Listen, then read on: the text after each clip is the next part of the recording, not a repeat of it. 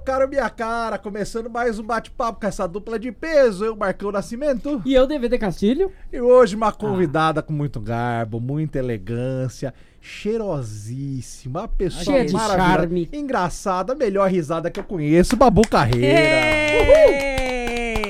Maravilhoso, realmente. Olha, que bom, hein? Bom tê-la conosco. Sim, saudade. Muito tempo que a gente não conversa, É né? verdade. O que me dá um pouco de medo também, não é Também? mesmo? Tá- Não tá- é mesmo? Eu acho que é uma besteira você ter medo, Marcão. O que, que eu nunca já te falei na tua cara? Olha só, você percebe a postura passiva-agressiva? Isso me dá um medo. Eu queria, eu queria fazer uma reclamação, tá? Porque eu fiz a pauta de Babu Carreira e quando eu digito no Google Babu Carreira, aparece toda a trajetória de Babu Santana. Não, pois é, a carreira de Babu Santana. Ele me fudeu no algoritmo completamente. Antes do. Isso foi pós-Big Brother, porque antes do Big Brother que ele participou, primeira Babu era eu. Não é? Agora Primeira Babu. Carreira. Não, era muita, Só- né? Porque os árabes curtiam muito minhas fotos de biquíni. Então, no Instagram, eles, era um engajamento alto de Babu. E aí veio o Big Brother e perdi minha majestade pro Babu Santana. Um querido, um abraço, Babu Santana. Mas, É, né? Mas puta que pariu, né, velho? Podia ter mudado de nome aí, né? De Alexandre, sabe? O que, que, que, Alex- Alexandre tem a ver com Babu, sabe? Alia- Não, aliás, e- Babu, que eu tenho muita dificuldade de lembrar que chama a Bárbara. Eu- ela fala assim, não sei aquela Bárbara. Eu falei, quem que é essa? Que não-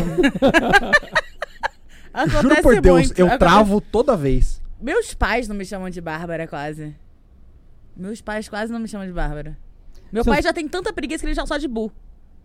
Só Bu. Bu. Que não tem, que não aparece em nenhum momento no teu nome original. Nada. É, é esta- este fonema. Não, não existe Bu, apenas Bar. Entendi, tá certo. Babu, obrigado de verdade por estar conosco aqui. Muito feliz. Eu vim pelo teste de Covid grátis. Eu sei. Aliás, antes de tudo, eu queria só aqui salientar, com todo respeito, tá? Não tô falando de forma literal, tô falando de forma astral. O rabo que você possui. Por isso que eu vamos, falo. Por isso que vamos eu. explanar um pouco Explica, sobre por favor, o que você tá falando. A Babu foi ontem se cadastrar num negócio da vacina. Segunda-feira, né? Segunda-feira. Foi se cadastrar lá na xepa da vacina. Na xepa da vacina. Deram uma. Então chamando de xepa mesmo. É, Eu o nome que não- oficial é Xepa da Eu vacina. achei que não era verdade, mas eu falei, nossa, que bagunça. Sim. Pra chamar de xepa é muita bagunça. Deram a cena na mão dela, tá vacinada. Você foi se cadastrar e já eu se fui me vacinou. cadastrar e por algum motivo divino me vacinaram. Eu falei, tá bom. Eu não sei se ela achou que pelo horário não ia chegar gente suficiente, ia sobrar, ela já me deu a senha. Ela devia ter a conta já, eu acho, de quanto que ia sobrar. Só que do nada começou a chegar muita gente. Porque, E aí depois um amigo meu foi tentar e não conseguiu. obviamente todo mundo fez com o Babu e começou a chamar os parceiros. Exatamente. Babu já me Vem que mandou tá um áudio. vacina. Eu mandei pra todos os IMC acima de 40 que eu conhecia. Vem que tá rolando. todos. Vem rolando. Vem rolando. Parecia a parada do orgulho gordo. a galera chegando, sabe? Exatamente, era exatamente isso. Tá vacinadinha agora, hein? Tô já- medzo, né? Porque, tipo, só imunizada mesmo só na, Só segunda, na segunda dose. dose. É a Pfizer É. que você tomou? É Pfizer. Ah, se é Pfizer é bom. Não é, É, não é Bayer, Não se é é, essa, Bayer é. é bom. Mas Não eu é. também já me confundi com essa. Já, já. Mas Pfizer e a Pfizer é a segunda dose só em agosto. Então até lá tem que ficar cagado do mesmo jeito. Imunizada. Em breve, em breve. Sucesso. Babu, o que, que você se considera hoje? Tipo, de carreira assim? Tá. é- O que, que você se considera? Que a gente já vai falar disso aqui, né? Que você tá vendo que tem, tem um negócio novo no cenário aqui, ó. Tem um negócio novo E não é cenário. uma caixinha? E não é uma caixa, como 200 outros que tem ali. Daqui a pouco a gente fala, mas o que, que você se considera Cara, hoje? essa é uma boa pergunta, né? Porque quando você me conheceu, eu não sei o que que eu me considerava. Já na época, e Já hoje em na- dia você na- faz 12 coisas a mais. Basicamente. Não, mas eu, eu me considero acima de qualquer coisa humorista. Porque independente de qualquer produto que eu faça, todos eles incluem humor. Então, sou humorista. Sou uma humorista que também é atriz, que também é autora, que também é influencer, mas eu sou humorista. Esse é meu, meu caminho principal de comunicação. Ponto. Eu, eu acho muito chique a pessoa Ah, eu sou podcaster também. influência. Podcast. sou podcaster também. Oficialmente podcaster. Eu tenho um podcast no Spotify, inclusive. Então, eu esqueço de serviço, mas, mas é real. A gente vai passar por, por tudo isso e tal, mas outra coisa, o que, que o mundo perdeu quando você cresceu que você não foi? Que tipo, que você queria ser quando crescer? Cara, eu queria ser publicitária. E- Ah, passou perto. Nossa, a entrevista vai ser uma bosta, DVD. Claramente, ó. Tô vendo. Mas o motivo pelo Por qual eu quê? desisti de ser publicitária é maravilhoso. Porque eu desisti de ser publicitária, porque eu, ah, por volta dos meus 13 anos eu fiquei muito comunista. E aí. 13? 13.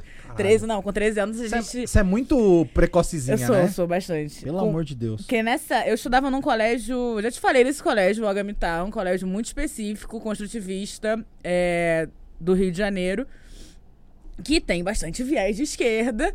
E a gente aprendeu sobre, tipo, mais-valia na terceira série, sabe? Então, assim. Porra, que coisa Eu tava incrível. atrasada até pra entrar no comunismo, porque desde a terceira série já estavam lá. Já tá- Você bem. tava atrasada porque o centro acadêmico já era do PSTU já nesse, nesse momento. Né? O Pois PC aí, aí nessa época, com, com uns 13 anos, 12, 13, o pessoal do PCO e do PSTU começou a visitar o colégio. Aí eu já Olha não, aí, E já não aí- errei tanto. E aí, depois, PSTU gosta, o PSTU gosta. e aí depois Porta a de galera escola. fala que tem que parar com a politização nas escolas. Fala, não, mas tem dos dois lados. tudo. Não, mas ninguém do PSL vai visitar a escola. Eles nem frequentam. Eles nem, fre não frequentaram na infância. Não é- Não é agora que vão frequentar. Não. Aí foi lá o pessoal da, da, da Juventude Socialista também e tal. E conversaram com a gente, né? Era extracurricular, isso não fazia parte do currículo, mas tinha um grupo de estudo. E aí eu participei do meu pr- primeiro grupo de estudos de O Capital, com 13 anos. Com 13 É, anos sim. você leu Capital. Sim. E- Caraca, mano. Nossa, isso explica eu tô- tanta coisa, né, Babu? Que a criança, ó, a pessoa perdeu a adolescência lendo o Eu tô, Capital. eu tô me expli- sentindo isso muito envergonhado Isso explica na minha muita coisa. Babu. Você entende por que, que hoje eu não perco meu tempo discutindo política? Nada. Nada. Porque eu era muito envolvida, muito nova. E aí, nessa época, eu falei: eu não quero Contribuir é, contribuir com a sociedade capitalista, convencendo pessoas a comprarem coisas que elas não precisam. Gente, que criança insuportável. Imagina. Eu era, eu era comunista, escrevia poema, sabe? É isso. Mas já dava uns beijos na boca, pelo menos pra aliviar. pra aliviar, eu dava beijo na boca e tinha banda também.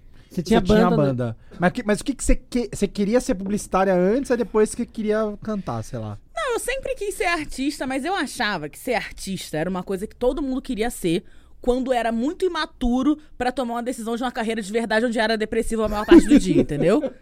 Falou, não. Que, que, que vamos dizer que você não tá muito É, errado. tipo assim, ser, ser adulto é escolher um emprego que você odeia e ficar nele durante 10 horas por dia e se contentar com isso, sabe? Pra mim era, era isso. E não, não, não tinha como você ser artista, porque ser artista era feliz o tempo todo. As Mal pessoas- sabia eu, né? As pessoas realmente têm uma ideia tão errada, tão errada.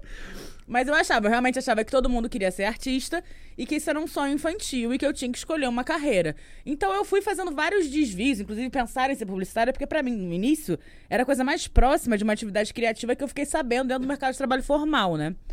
É, mas depois eu falei, mas eu sempre continuei flertando com o mundo artístico. Então eu tive banda, eu falava poesia na rua, é, eu fazia parte do grupo de teatro e sempre tive Ah, mas a coisa que eu mais esperava de você, pelo menos um sarauzinho, né? sarauzinho, não adorava. tinha como alguém ler o Capital com 13 eu anos. adorava, eu e organizava um sarau. Eu Ah. organizei meu primeiro festival de banda justamente com É 13 sua cara, anos. é eu cara. era essa pessoa, sempre fui da produção, né? E ainda tem isso. Na faculdade de design gráfico, eu entrei na, na parte estudantil, né? Do, do movimento estudantil, só pra organizar evento de design. Então, eu organizei o Nacional de Design, o Regional de Design do Rio de Janeiro, fiz parte da produção da Conde da Cord, né? Pra quem é designer, o pessoal conhece isso. Mas porque eu não queria, não me entendia como artista, no sentido de que eu achava que não dava pra ser artista, que era impossível você viver de arte no Brasil. E assim, durante muito tempo pra mim foi impossível viver de arte no Rio de Janeiro, principalmente. Mas agora, recentemente, eu consegui estar andando com as minhas próprias pernas, fazendo o que eu gosto mesmo. Mas antes disso, muitos desvios, inclusive muitos empregos dos quais fui demitida. Como é que foi essa- esse início de Todos, carreira? todos eles. Como é que foi esse início de carreira no Rio? Cara, então, a minha carreira, ela. Já ligado ao humor. É, então, é porque minha carreira, ela, ela tem. Não tem nenhuma linearidade, né? Uhum. Durante um tempo ela não teve nenhuma line- linearidade. Hoje em dia tem um pouco mais. Mas assim, eu fazia faculdade de design gráfico, aí me formei, aí fui fazer uma, uma websérie com os amigos meus, de bobeira. Ia fazer como figurinista, me chamaram pra fazer o argumento e, faz, e ser a protagonista, que era a vida sexual de Babu. Fizemos isso. Eu fui, saí do Brasil pra estudar figurino. Quando eu voltei, a série tava bombando. Mas aí eu já entrei no emprego como designer fixa, de carteira assinada e tudo. Um tempo depois aparece o Multishow entrando em contato comigo, me perguntando se eu não tinha interesse em fazer alguma coisa com eles lá dentro, que eles gostaram da vida sexual de Babu. Fiz teste, passei pro Papo Calcinha, que era um programa que falava sobre sexo, eram mulheres falando suas experiências sexuais. Fiz a última temporada do programa, estraguei o programa, ele foi cancelado. É o Maurício Meirelles dos programas femininos. Exatamente. Legal. Ele foi cancelado, depois não, mas já tava, já, já tava na sobrevida o Papo Calcinha. Eu, inclusive, eu entrei. Pra tentar dar uma salvada. Não, não pra dar uma salvada, mas, tipo, tanto eu quanto a Julia entramos com uma proposta de levar um pouco de desconstrução da ideia do sexo perfeito e sempre muito sensual. Pra ver se, tipo, com a mudança de proposta, se dava uma revitalizada e tal. Mas não rolou com o programa Mas só tal. pra dar uma voltada. A vi- A vida sexual de Babu, que você passou aí e tal, Sim. qual que era o, o rolê? O Explica rolê- pra galera. Porque assim, as procura que é maravilhoso. Eu vi um episódio, eu falei assim, eu preciso ver de novo, que eu tinha visto quando eu tinha conhecido a Babu. Eu falei, eu vou assistir, né, velho? Eu preciso conhecer esse ser humano. Aí eu comecei a ver umas coisas. Eu vi ontem de novo. É maravilhoso, velho. É Eu tenho, um maravilhoso. pouco- hoje eu tenho um pouco de, de como dizer, os jovens cringe vendo, uma porque leve sou eu normal. simulando sexo com pessoas, né? Então eu fico meio... Mas então, a ideia inicial da vida sexual de Babu era, acredite se quiser, ser uma plataforma para humoristas cariocas. Então a ideia é que cada episódio ia, ia ser a representação de uma relação minha com algum humorista carioca de stand-up. Então teve muita gente ali que tava começando. Teve Pateta, Hugo Veríssimo, Chassis fez, é, o próprio Pedro Pan, o. Ai, gente. Uma galera fez que eu gosto. O Léo Castro fez. Se juntar todo mundo, não dá uma pessoa com sanidade mental equilibrada. que é um mais doido que o Só outro. doido, é só foi impressionante. Só foi doido. E aí, a ideia era justamente, tipo assim, pegar coisas estranhas que tinham acontecido comigo no âmbito sexual é, ou de relacionamento e exagerar e levar pra cena. Alguns nem precisou exagerar, foi exatamente o que aconteceu. Até porque tem uma história que realmente tem uma pessoa que acontece coisas. Acontecia É, bastante. realmente é acontecia, com. acontecia Olha, é bastante. impressionante. Mas aí rolou isso, e por isso eu acho que foi esse primeiro caminho inicial em relação a sexo no, na, na minha carreira. Mas também existe uma coisa que eu sempre falei sobre sexo muito, até tipo na música, na poesia. A parte sexual sempre foi muito presente. Talvez porque eu acho que eu não ligo muito pra falar sobre isso. Eu não falo de uma maneira em que eu fico achando excitante, eu quero excitar quando eu tô falando. E também não tenho vergonha nenhuma. Acho que a naturalidade que eu falo de sexo acaba atraindo trabalhos sobre isso. Aí depois de, da vida sexual de Babu, rolou mais um job no Multishow. Na, depois da, do Papo Calcinha, rolou mais um job no Multishow, que eu fui péssima. E aí eu falei, tá, eu preciso estudar. O que, que foi que você Que foi, foi- péssimo? Mas vai- Ah, é bom falar de derrota. Pra gente né? poder procurar também. Horrível, horrível. Pode procurar. Foi queimando a roda. Quem mandou? Queimando ah, a roda. que era um programa que era uma sátira da, do Roda do Viva, Roda não Viva, é? era com Marrom O apresentando. Marrom. Esse programa era péssimo. não, esse programa era. Eu amo Marrom, Bom, mas era uma Bom, bosta. se você achava o programa ruim, imagina a pior pessoa do elenco num programa ruim. assim, eu não tenho vergonha nenhuma de falar que eu fui muito péssima ali. Porque a gente cresce, evolui e melhora, né? Naquele momento eu não tava preparada. Naquele momento eu só era uma pessoa carismática que tinha uma- umas histórias engraçadas pra contar, mas eu não sabia escrever uma piada, né? Uhum. E aí eu acho, eu, na época não tinha muito contato com o pessoal da comédia. Então, na época não teve ninguém pra segurar na minha mão e falar assim, linda, E era cada, cada humorista fazia o seu, o seu texto. Para. exatamente. Ah. Até tinham piadas escritas pelo roteiro, mas eu não conseguia nem entregar, gente. Eu não sabia como fazer aquilo, porque eu até tinha feito teatro, eu nem tava na minha formação de teatro, eu tinha feito teatro no colégio, eu sabia como levar um enredo de uma história. Agora, como se colocar no meio de uma bancada Uhum. pra falar uma piada na hora certa, que pareça relevante ao tema, com a Uma entrega não é correta, sua, uma piada que não é puta, sua. é Mano, isso é, assustador. é assustador. E ao vivo, plateia ao vivo, né? Ah, que gostoso. Plateia ao vivo. Então, Bom. assim, e ainda, tipo, tendo que lidar com ser uma mulher gorda na televisão, com, tipo, um conflito entre direção e figurino a respeito das minhas roupas, sabe? Então, Tem assim... que ter o estereótipo, né? É, Tem que- exatamente. que eu abusar do queria, na época que eu comecei, eu queria muito ser a vibe sexy e tal. Até eu botei essa roupa hoje e falei, nossa, que diferença do que eu costumava vestir pra me apresentar, né? Eu tô toda coberta. Mas no início era tipo, eu gostava muito de usar decote, de usar saia, por inseguranças mil questões que eu queria, tipo, não, eu sou uma gorda sexy também, eu sou uma gorda sexy também. Agora eu tô tipo assim, é, me acha o que você quiser, foda-se. Eu sou engraçada, foda-se. E então, tipo, foi muita coisa pra mim naquele momento. E eu não fui bem. Depois disso, Multishow ficou assim, anos sem me chamar pra nada. E aí foi quando eu entrei no limbo. Porque eu já tinha abandonado minha carreira como designer. Eu, sinceramente, sempre fui uma designer muito medíocre. Tipo, eu consigo fazer bem flyer. Não, você sabe que eu consigo fazer flyer de show legal. Mas você não sabe quanto tempo eu demoro pra fazer um flyer de show Ok. legal. Ok. E, e, e, é- e é e eu sei fazer cartaz bem. Mas no mundo do design gráfico, o cartaz. Ninguém mais faz cartaz. É. Tipo, eles só dão o cartaz pra fazer pro cara que já é um puto ilustrador. Ou pra pessoa que, tipo. Ah, já faz o site muito bem, trabalha programando, já é ilustrador, já é animador. Então, assim, você só sabe fazer um cartaz mais ou menos, você não tem muito lugar no mercado, sabe? E meus amigos, meus colegas de faculdade sempre eram muito proficientes em tudo que eles faziam. Então, assim, minha base de comparação era alta. A galera era muito foda. Eu tenho amigo, meus, a maioria dos meus amigos estão trabalhando na Europa hoje como designer. Então, conseguiram se estabelecer na Europa com, com design gráfico. Então, a galera é muito foda mesmo. E gostaria de lembrar que minha faculdade está fechando. A Faculdade a Universidade Federal do Rio de Janeiro está fechando por falta de verba. Nossa, que surreal. formou todos esses profissionais É incríveis. impressionante. Que ganharam É. muitos É, prêmios. e não só ela, tá? Se não me engano, de Pernambuco também tá, fa- falou que tá Algumas, sem algumas. verba, não tem verba pra ter, fechar o ano, vão fechar. Exatamente. E aí é laboratório, vai um monte de coisa junto, né, Meu cara? diploma que eu não tirei, pelo visto, vai continuar lá sem, sem tirar. É isso. Mas então, aí eu já não tava mais no mercado e aí não conseguia mais me colocar em lugar nenhum, porque eu já tinha experimentado uma coisa que eu gostava muito de fazer. Aí fiquei tentando abrir, fazer blog de moda, virei modelo plus size, mas ao mesmo tempo organizava feiras de moda plus size. E fiquei nesse limbo um tempão até voltar a fazer stand-up. Começar a fazer stand-up, na verdade, né? Porque eu tinha um contato, mas eu não tinha feito. Então eu comecei a fazer stand-up. Primeira vez que eu fui escrever um texto de stand-up foi tipo. Você tinha contato por causa do, do, do Da Pan, vida né? sexual de Babu, por causa do Pedro Pan, exatamente. E.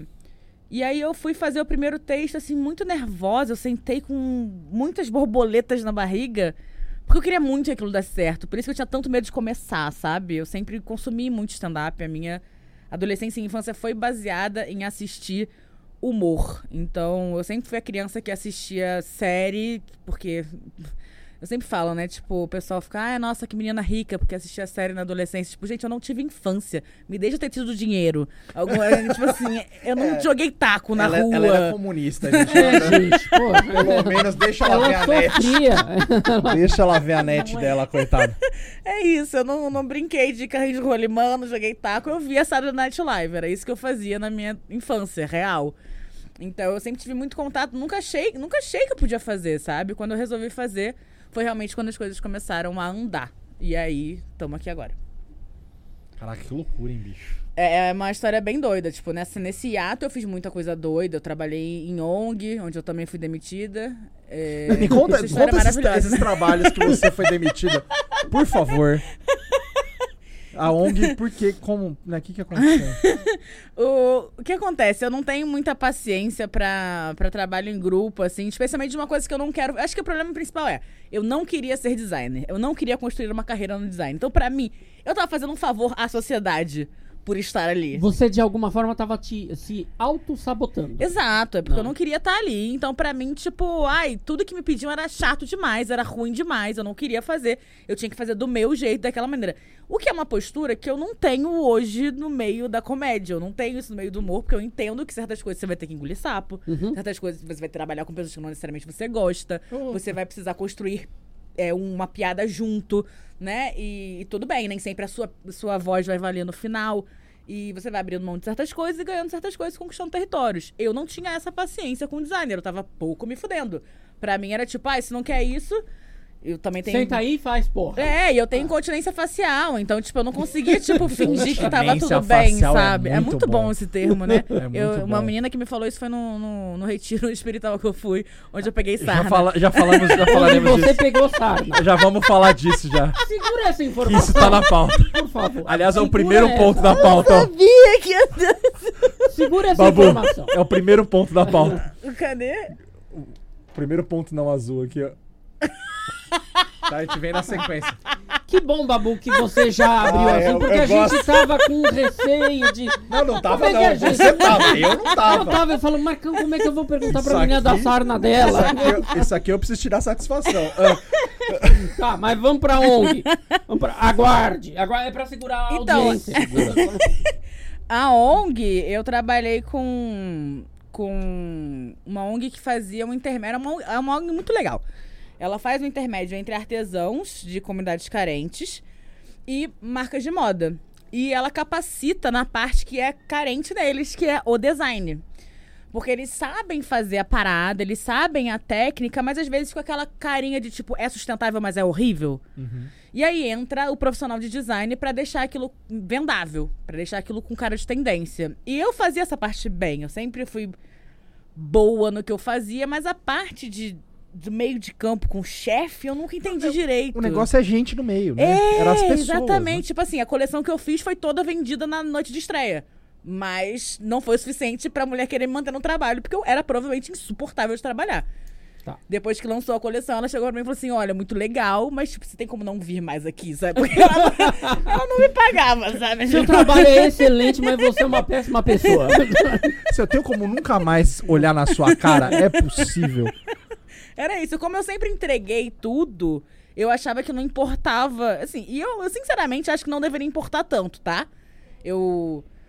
Eu acho que eu, eu consigo lidar com essa questão no humor, porque eu amo muito o que eu faço, mas eu sinceramente acho péssima essa noção de que você precisa ser agradável pra não ser demitido. Porque, pra mim, se você chega no seu horário, se você faz a demanda que é te mandada, se você sabe o que você tá fazendo, se você tem Pronto. conhecimento, se você assume os seus erros, e se você pede ajuda, se você pede desculpa, não tem por que isso ser considerado não legal. Agora, Tem que tratar as pessoas bem. Ah, mas não era tratar mal, não era tratar mal. É uma só questão de, tipo assim, não querer compartilhar absolutamente toda, não ter insegurança. Tipo, ai, o que, que você acha disso? Porra, se você contrata um profissional pra fazer aquela parada e você mesmo não tem aquela expertise, eu espero que você confie na minha expertise. E isso não acontece, porque em todo lugar que eu trabalhei, a pessoa podia não entender nada do que eu tava fazendo. Ela ia querer explicar o que ela queria, ia querer refazer a parada mil vezes, até voltar pra, pra, pra ideia original. E esse tipo de coisa, não é todo mundo que tem essa paciência, e eu não tinha, e por isso eu era sempre demitida. Categoricamente. ok. Fofa. Sou fofa, né? E essa é uma paciência que eu tenho porque eu aspiro coisas muito legais pra mim dentro da comédia, dentro do humor. E aí, tipo, existe um pouco mais de vontade. E isso gera. A vontade gera tolerância. Que eu não tinha no design mesmo. Tá, antes da gente voltar nos outros, já que você falou desse assunto, né? Eu, Eu acho, importante a gente citar nisso. eu tô me coçando por causa desse assunto. Pra entrar ne- nesse ponto. Babu, como que, como que a gente pode conversar, começar nesse assunto, Ah. né? Você foi pra um retiro no final do ano. Faz muito tempo isso, Marcão. Não foi não agora. é, não, esse Vamos ano deixar agora. claro que faz muito tempo isso. Faz muito tempo, faz uns três anos Isso já. faz uns três anos já. Uns três anos Uns já. três anos já. Foi pro retiro. Você foi no retiro no final do Sim. ano. Que aí eu me lembro de ter visto assim um post no Instagram. Bunda de babu. A bunda de Tava Babu. nada de bunda de fora no post. Você que visualizou Tava isso meio- na tava média mente, bunda.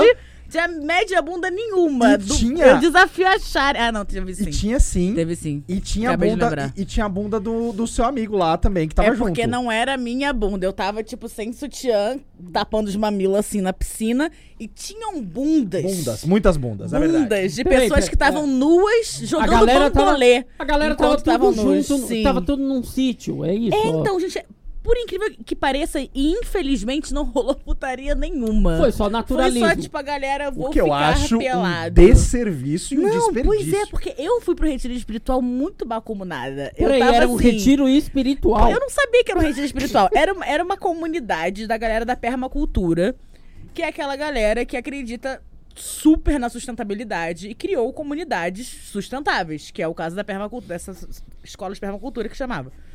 E eles, aí meu amigo, Pedro Pan, tem um Caraca. terreno lá. Nesse, nessa Pedro comunidade Pan, de Abraço permacultura. maravilhoso. O ser humano maravilhoso. Diferente ele. E aí eles criaram esse detox urbano. Só que pra mim, detox urbano era tipo assim, vou ficar no meio do mato, porque fui depois do meu primeiro ano de São Paulo, não tava mais aguentando a selva de pedra. Eu falei, cara, eu preciso carioca, eu preciso de uma cachoeira, eu preciso de um riacho, eu preciso de um mato, eu preciso. E é, mas assim, eu Usar não um- achava que ia Usar um ser. tóxico outro, ficar loucona. É, eu achei Você que não ia ser essa imaginava. vibe. Você não tava imaginando que você ia buscar sarna pra se coçar. não? Exato, não fui procurando Não, sarna pra a me coçar. É uma isso. atrás. É uma atrás da outra. Desculpa. E aí eu levei cachaça na bolsa, vinho, um monte de cigarro, porque na época eu fumava pra cacete, então eu levei massa de cigarro pra caramba. É... Enfim, levei coisas mundanas. Cheguei lá no. Coisa mudando. Cheguei lá, ninguém tava nessa vibe, tava numa vibe de, tipo, fazer várias terapias espirituais e tal. Inclusive, como é que é o nome? Temascal, que foi o, o, o grande lance do ano novo, foi o Temascal, que era Que uma que é tenda de calor mexicana que a gente construiu a partir de bambu e cobertores. Cara, isso é uma piração muito. Pera aí que eu, eu. Eu não sei se eu tô conseguindo acompanhar. Continua de forma didática, porque eu vou me perder. Eu vou me Você perder. falou um monte de, de palavras aí que. eu Gente, não o que vocês precisam saber é que Ah. tinha um monte de coisa de terapia espiritual, de várias religiões diferentes, de várias crenças diferentes. E a gente passou vários dias nessa vibe. Inclusive ficando pelado, porque tava todo mundo numa de, tipo, se libertar e ficar de boa, etc, etc. É, fiquei pelada lá. Porque todo mundo tava pelado. Você não vai ficar de roupa. Pelada, eu passei ano novo pelada. E eu achei incrível passar ano novo Quantas pelada. pessoas eram, mais E ou respondendo menos? a sua pergunta escrita aí, não, não foi a primeira vez que eu passei ano novo pelada. Não e não foi a última. Ba- Aí começa a ficar interessante. Sim, hein? não foi. Eu, eu, eu acho bacana passar o novo pelado, mas tem que ter um contexto. Então, Mas, Lógico. você, tipo, mas Tá. você voltou lá ou foi outra festinha? foi o, no ano seguinte eu viajei pra um sítio em, em Minas Gerais e aí tinha uma cachoeira privativa e aí meu amigo ficou pelado lá. Uh, Tá. Babu, nessa vez Ah. quantas pessoas mais ou menos? Cara, tinham umas 30 pessoas lá. 30 pessoas peladas no. no- no- Legal. Mas Aí- nem todo mundo ficou pelado. Nem todo Nem mundo. todo mundo ah, então. Por exemplo, se eu tivesse lá, eu Não, falava, precisa, não, não, era vou- obrigatório. Não, quero era, não, era, pelado. não, era uma galera que tava afim e ninguém se Entendi. importou. Meu querido, mas você viu três, quatro pessoas peladas, você fica pelado junto. Isso Eu não. Isso é, isso Eu é, é eu imperativo. queria, eu queria saber Sabe? como é que era, É sabe? imperativo. E aparentemente, se você entra pelado numa, numa piscina suja, você fica com sarna. É. Tá. Babu, como é que a gente fala sobre a ligação que você me fez? Em que momento, em que momento que a gente entra? Como que eu posso dizer? Ai, Marco, eu queria me explanar. Ele tava Ah, nesse vamos, objetivo, vamos. tava nesse vamos abrir, objetivo vamos. de me explanar. Pode abrir? É que, Pode mano, abrir? é que, Pode mano, abrir? é a pior ligação que eu recebi na minha vida. Pode abrir? Não, vamos abrir. É a vamos abrir. pior. Vamos abrir. Digamos assim, que nessa mesa existem duas pessoas que tiveram conjurações carnais e eu não sou uma dessas. Conjuração é muito com bom. Muito escroto, muito É, escroto. enfim, é. Aham. Eu e Tá. Marcão tínhamos um lance. Então, ok. Sim. E aí era um lance, tipo, casual às vezes. Num desses casual às vezes, eu descobri logo depois que eu tava com sarna. E aí você. Babu me liga, juro por Deus, meio-dia. Cara, a Babu não me ligava. Ela me liga de dia. Eu falei assim, mano, alguém morreu. Alguém morreu. Eu saí do trabalho. Eu tava no escritório, eu não esqueço, eu tava no escritório. Eu fui pra uma sala de reunião, ela falou assim lá, Marcão, olha, você tá onde? Aí eu falei, eu tô. Marcão, passou pela Então, tua a- cabeça a possibilidade. Passou muita coisa. deve Então, a- qual foi a minha estratégia? Eu falei, essa é uma notícia nojenta. Como é que eu vou entregar essa notícia nojenta pra ela não parecer tão ruim assim? Vou falar, Marcão, você vai ser pai. Eu Quando falei- ele eu chocar, falei, você fala, vou- é brincadeira. Quase isso, eu falei, eu vou criar uma expectativa aqui de um negócio sinistro. vou assim, ó. Eu vou assustar o cara. é. Cara, eu quase De uma infartei, forma. Que Eu quando ele infartei. descobrir.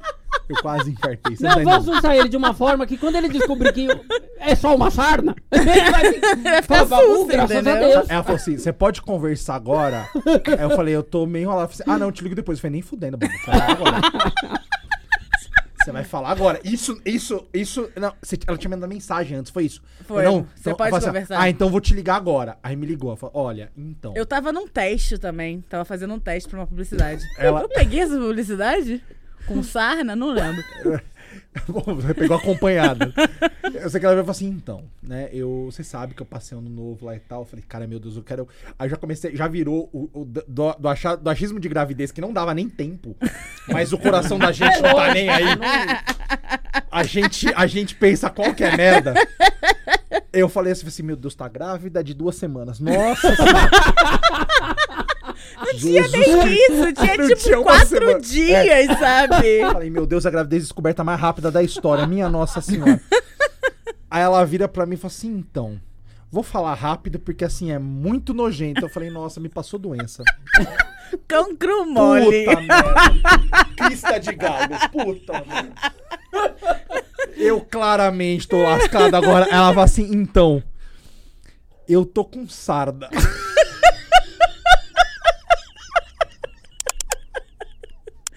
Na hora, a reação do Marcão foi de felicidade extrema. Um alívio de talvez ter sarna que eu nunca tinha visto na minha vida. Nossa, olha, foi um sorriso de orelha a orelha. Ele, ah, porra, tranquilão. Que... Ih, para, não, dá Puta nada coceirinha não. gostosa. Vai se fuder. Não, que eu tava num desespero. Que eu falei assim, meu amigo, juro, minha cabeça. Eu, eu sou li- ligeiramente ansioso.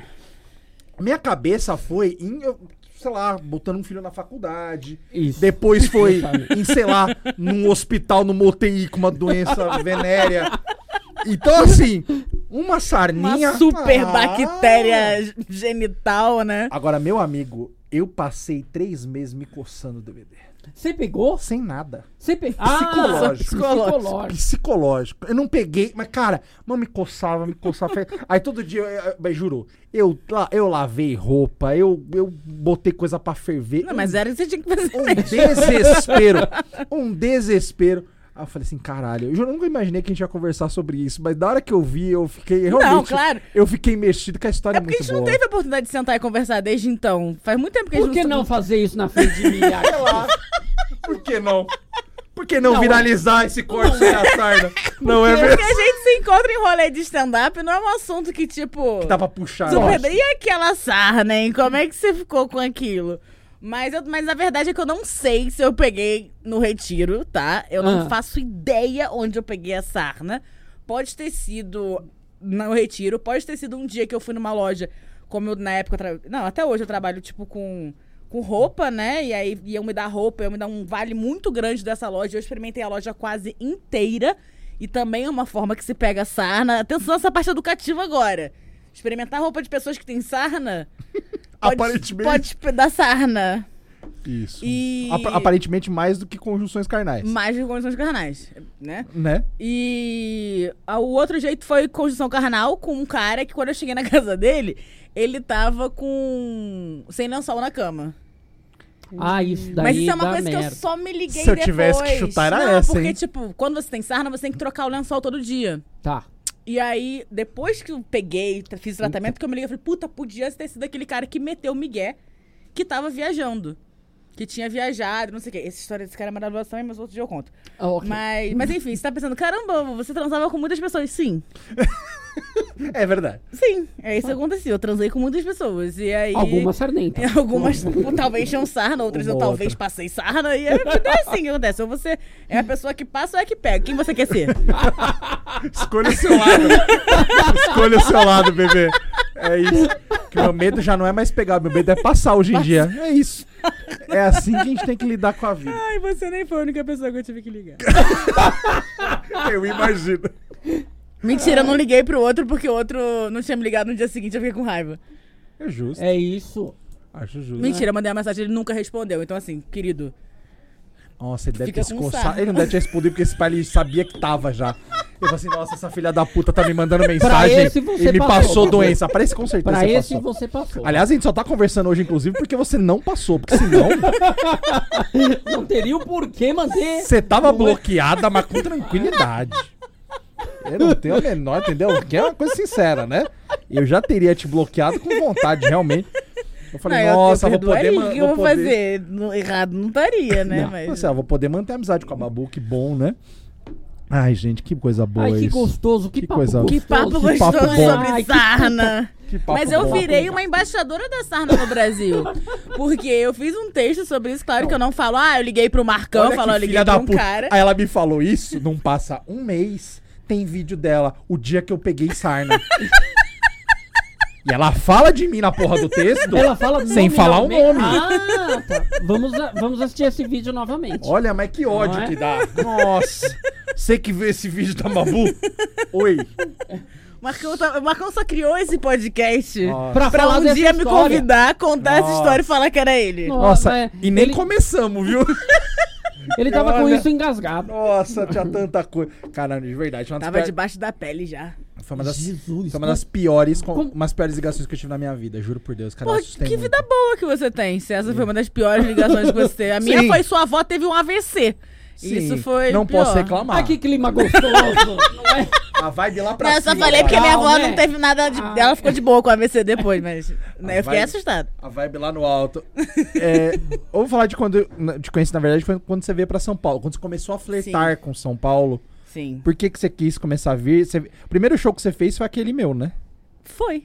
Olha Eu só. fui Qual que é? Era aquele... Numa é, Uma esfirraria. esfirraria Ah. que tinha, que tinha Que o- desenhos de pênis e glandes na Que parede. o ponto Era- alto fui eu lambendo uma, uma glande gigante da parede. Era, era no árabe, ali No na, na Árabe, Cachoeirinha, em fechou ali também Fechou. contigo. É. Depois Lá ela foi pro ali. MC, levou ela pro MC. Sim, eu já lembro. na minha primeira performance de mini pinto. Foi lá no Foi MC. eu lendo no show caderninho. comigo e com o Marcão. Ai, que legal. Eu lendo o caderninho. Caraca, a gente tem que falar então do, do mini pinto. Do mini pinto? Do mini pinto. Porque foi o Claro. mini pinto que no stand-up te, te- Sim, foi o mini pinto Não, que é? fez as pessoas falarem essa mina é engraçada, chamar ela pra fazer show, que me fez, tipo, do nada alguém pedia pra fazer alguma coisa, eu ia lá, fazia o mini pinto, e aí me chamavam pra fazer mais coisa depois. Tá, então entendeu? explica pro pessoal o que, que é o mini pinto. O Mini Pinto é uma canção, é uma paródia de Despacito, Maravilhosa. chamada Mini Não. Pinto. Tava estouradinha na época, né? É, na, época, na época, Despacito era muito relevante, hoje em dia não tanto. Hoje em dia você vai procurar no Google pra saber o que é o Mas eu, Despacito. essa Todo música ainda conhece, faz né? muito sucesso quando eu é. canto. E agora eu já sei tocar ela no teclado, que torna, tipo, tudo. eu já aprendi a tocar Mini Pinto. Ai, a Sereia. Joyce, que é uma música que vocês não conhecem ainda, mas que é incrível. E agora eu tô aprendendo Let It Go, que é bem difícil. Você vai fazer show com Vou teclado fazer, agora? meu solo vai ter teclado. Ah, que lindo. Caralho, que da hora, velho. Vai parecer a cantora Kátia, cega. Outra referência que se você tem menos de 30, você não conhece. E se você tem 30, você conhece porque alguém mais velho comentou com você e você soube. Isso. Ou que você viu uma vez no Google antes dela morrer. né? Claramente. Mas enfim, por que, que você quis vir pra São Paulo? Aquela vez foi convite do Rogens? que Foi, então, eu conheci o Rogens também. De uma forma ótima também. Va- vale? Vale, não sei Por se que vale. não? É. Cara, a história do Rogens é. A vida, a vida sexual de Babu com Babu Carreira hoje, mais uma vez. Mas o Rogens eu conheci no carnaval, olhei pra cara dele, ele olhou pra minha cara, a gente se beijou. E aí a gente. Falou, vou passar sarna pra esse filho da puta. É, nessa época eu tava sarna free. Nessa época eu tava sarna free. É, e aí a gente ficou, e aí ele me falou que ele era humorista. Eu já tinha começado a fazer stand-up há pouquíssimo tempo. Mas é um sinal, é um É, sinal. mas eu, mas eu sinceramente, tipo assim, eu e Rogens ficando não tem absolutamente nada a ver. Uhum. Ele hoje é um dos meus melhores amigos e eu acho que, tipo, tem coisas que realmente são uma sincronicidade, coisas que precisam acontecer. Porque eu peguei aquele barbudo aleatório no carnaval. Hoje eu moro em São Paulo e, tipo, tenho uma casa, uma cachorra, namorado, sabe? Coisas que eu não esperava absolutamente há cinco anos atrás. E aí, quando eu conheci o Rollins, eu vi que ele vivia, teoricamente, como humorista. E eu falei, ué, Dá tem pra gente que viver vive disso? assim? É possível? Eu falei, cacete, em São Paulo, então vocês fazem isso?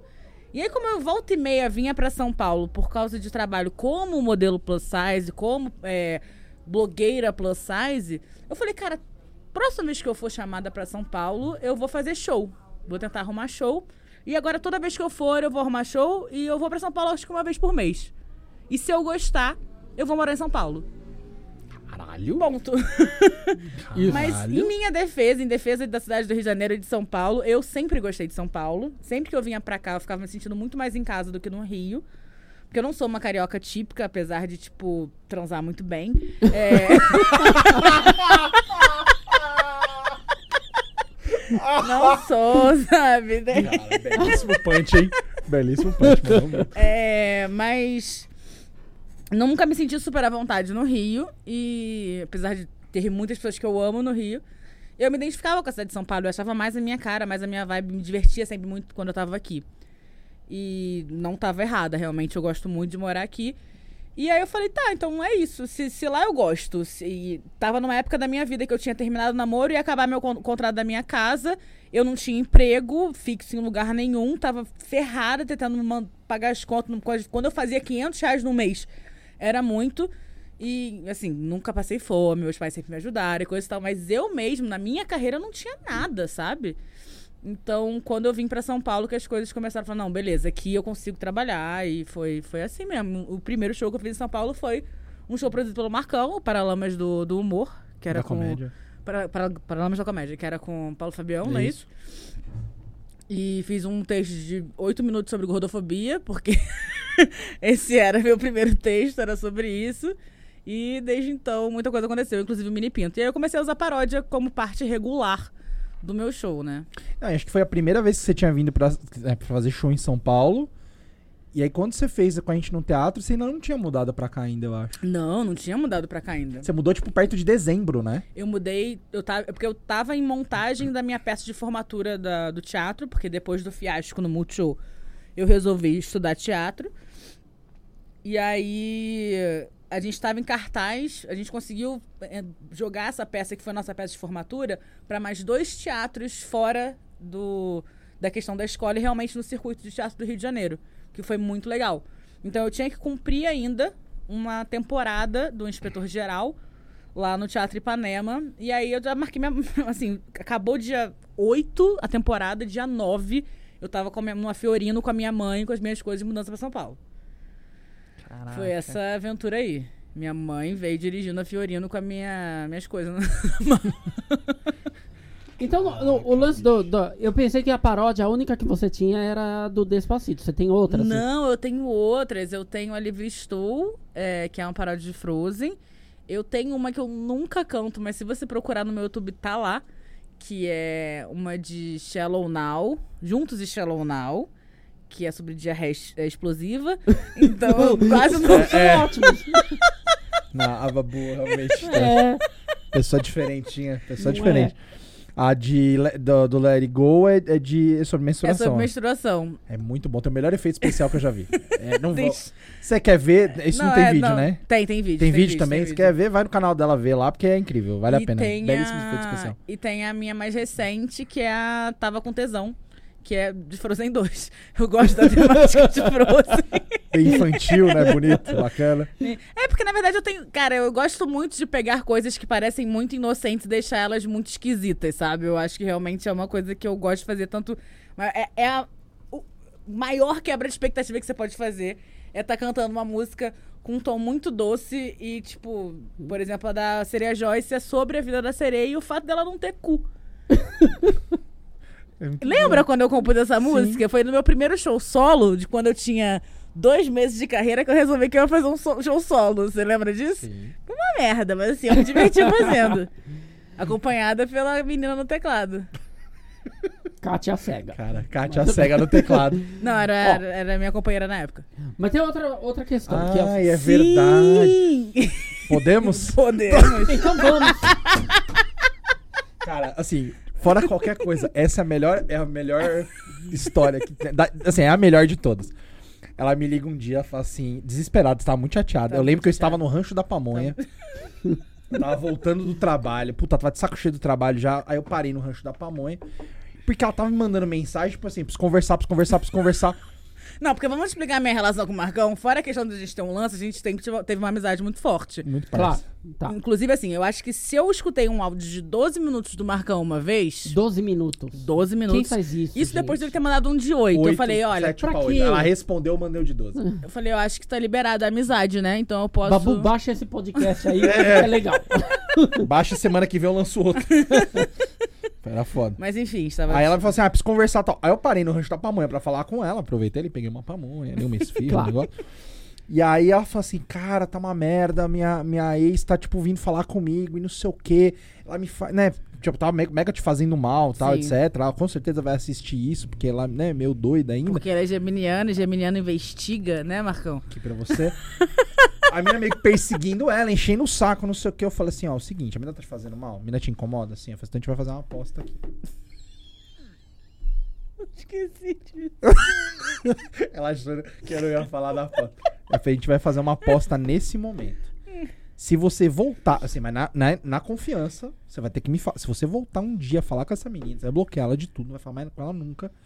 Caso você falar com essa menina em qualquer momento, a qualquer ponto da vida, você me deve o seu. Ah, tá. Uhum. Simples assim. Claro. E me deve, não sei nem se eu que vou usufruir. Eu falei, você me deve.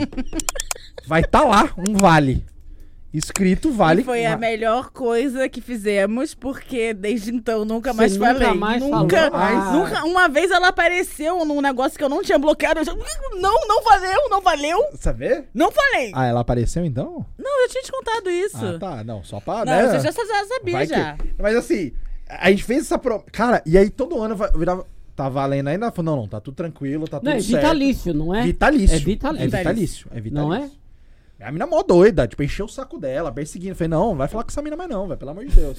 Aí nunca mais falou. Nunca mais falei. Olha só que, Que sucesso. beleza, que Ou bacana. seja, precisa de ajuda em relacionamento, fala comigo. Não é? Tchau. Você vai apostar teu cu comigo, você nunca mais vai falar com a pessoa. Vem comigo. Marcão é um líder espiritual, ele recebeu É. uma entidade chamada Exu Travacu. que não, Ah, meu não amigo. fecha, né, Babu? É isso, é isso. Resol... Resolvido o problema. Nunca mais. Excelente. Eu, eu ia falar uma coisa da Babu, que ela é conhecida pelas paródias, ela é conhecida pelo, por esse jeito espontâneo dela, tudo. Mas tem uma outra coisa que caracteriza muito a Babu, que é a, a abertura de Babu, de Babu É Carreira. impressionante. Não é? Cara, é sério que o Rominho Não. fez você eh, Aham. fazer Cara, o bagulho pra fazer a abertura? Aham. Ele Rominho, me contou, eu quase eu, infartei. eu falei pro Marcão, falei, você assistiu o especial do Rominho? Ele Falou, não, não assisti. Rominho Braga Cara, do, em pé na, do Em Pé na Rede, procura lá. Cara, o especial é legal, bacana, mas tem um lance genial. O Rominho começa e falou: quem vai fazer a abertura do meu especial é Babu Carreira. Entra Babu, faz a abertura. Faz um espacate e sai. Abre o espacate, pronto, é a abertura. Isso é genial, velho. É, ele me genial. chamou, eu falei, ué, por que não, né? Não, Por que não? Fazer nada. Confiaram em mim pra abrir a boca, mas pra abrir as pernas, com certeza. porque ela não aparece mais no acha. É só isso, eu Vai vou, sair. espaco e vou embora, é isso. Caralho. É isso. Não, e é, você, fazia, você fazia não, né? Tem, acho que tem, tem coisa gravada sua você fazendo isso. Comedy Central, você Tem, fez tem isso, Comedy né? Central. Ela fez isso Tem no- Comedy tem Faustão. Ela fez isso no Faustão. Caralho. Assim, minha mãe, ela tem uma, uma queda por babu absurda. Ela viu Desde duas- o primeiro desde o dia, primeiro show. sua mãe e sua tia. Cara, minha mãe é enlouque. Minha tia foi o único show que ela foi na vida, foi aquele. Ah, é? E aí, assim, amam babu. Na hora que essa mu- mulher foi aparecer na TV, mas ficou todo mundo só faltou uma pipoca na sala pra assistir. Aí lá que a minha foi, meu bem, eu adoro que ela faz isso. É adoro." amiga do Marcão, é amiga do Marcão, Impressionante. olha. Impressionante, velho, impressionante. Mas, cara, esse rolê de, tipo. A gente já conversou algumas vezes sobre isso já, mas, tipo, de você ser. Sempre foi mega ativa, sempre foi bailarina, sempre dançou pra caralho. Você abre espacate. que- Mano, é ridículo, você escorrega, é um negócio assustador, parece que você vai desmontar. E.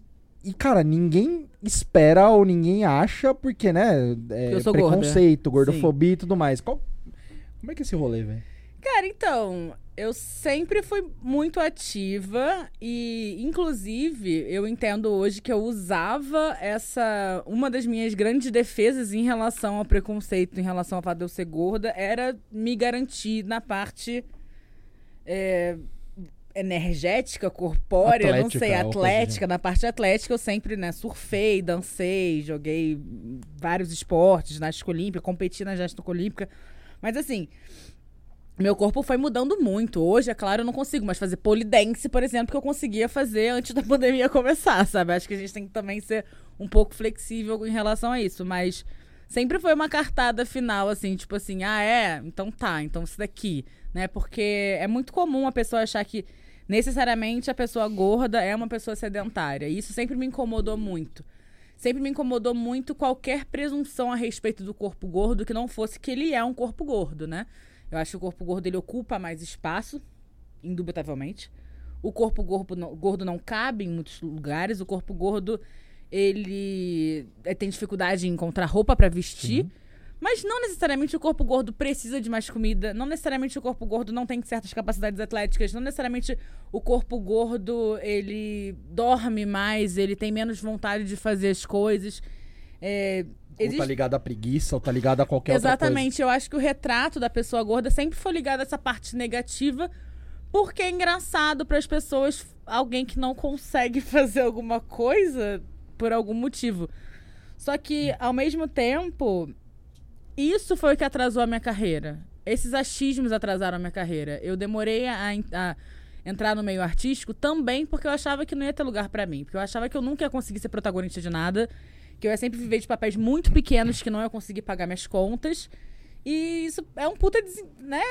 Falta de estímulo isso. Não tem como. Eu falo assim, não. é porque é vou- aquele negócio, né? Quando chamam você para um papel, eu sei porque eu passei muito isso na minha, na minha carreira também. Então eu nunca era chamado para fazer, por exemplo, o garçom.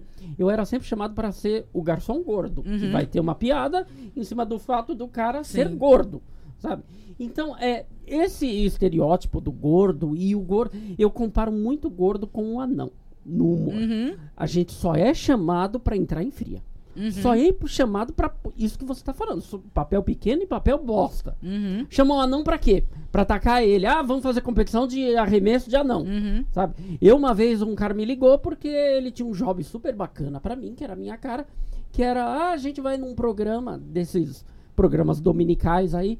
E o, o- Nossa, cara, você vai adorar. Porque o cara acha que é uma puta de uma ideia bacana, né? Uma oportunidade. Sabe? Ah, cara, você vai adorar, porque a competição vai ser ter dois times de artista lá. E aí a gente vai ver quantos gordos cabem num Fusca.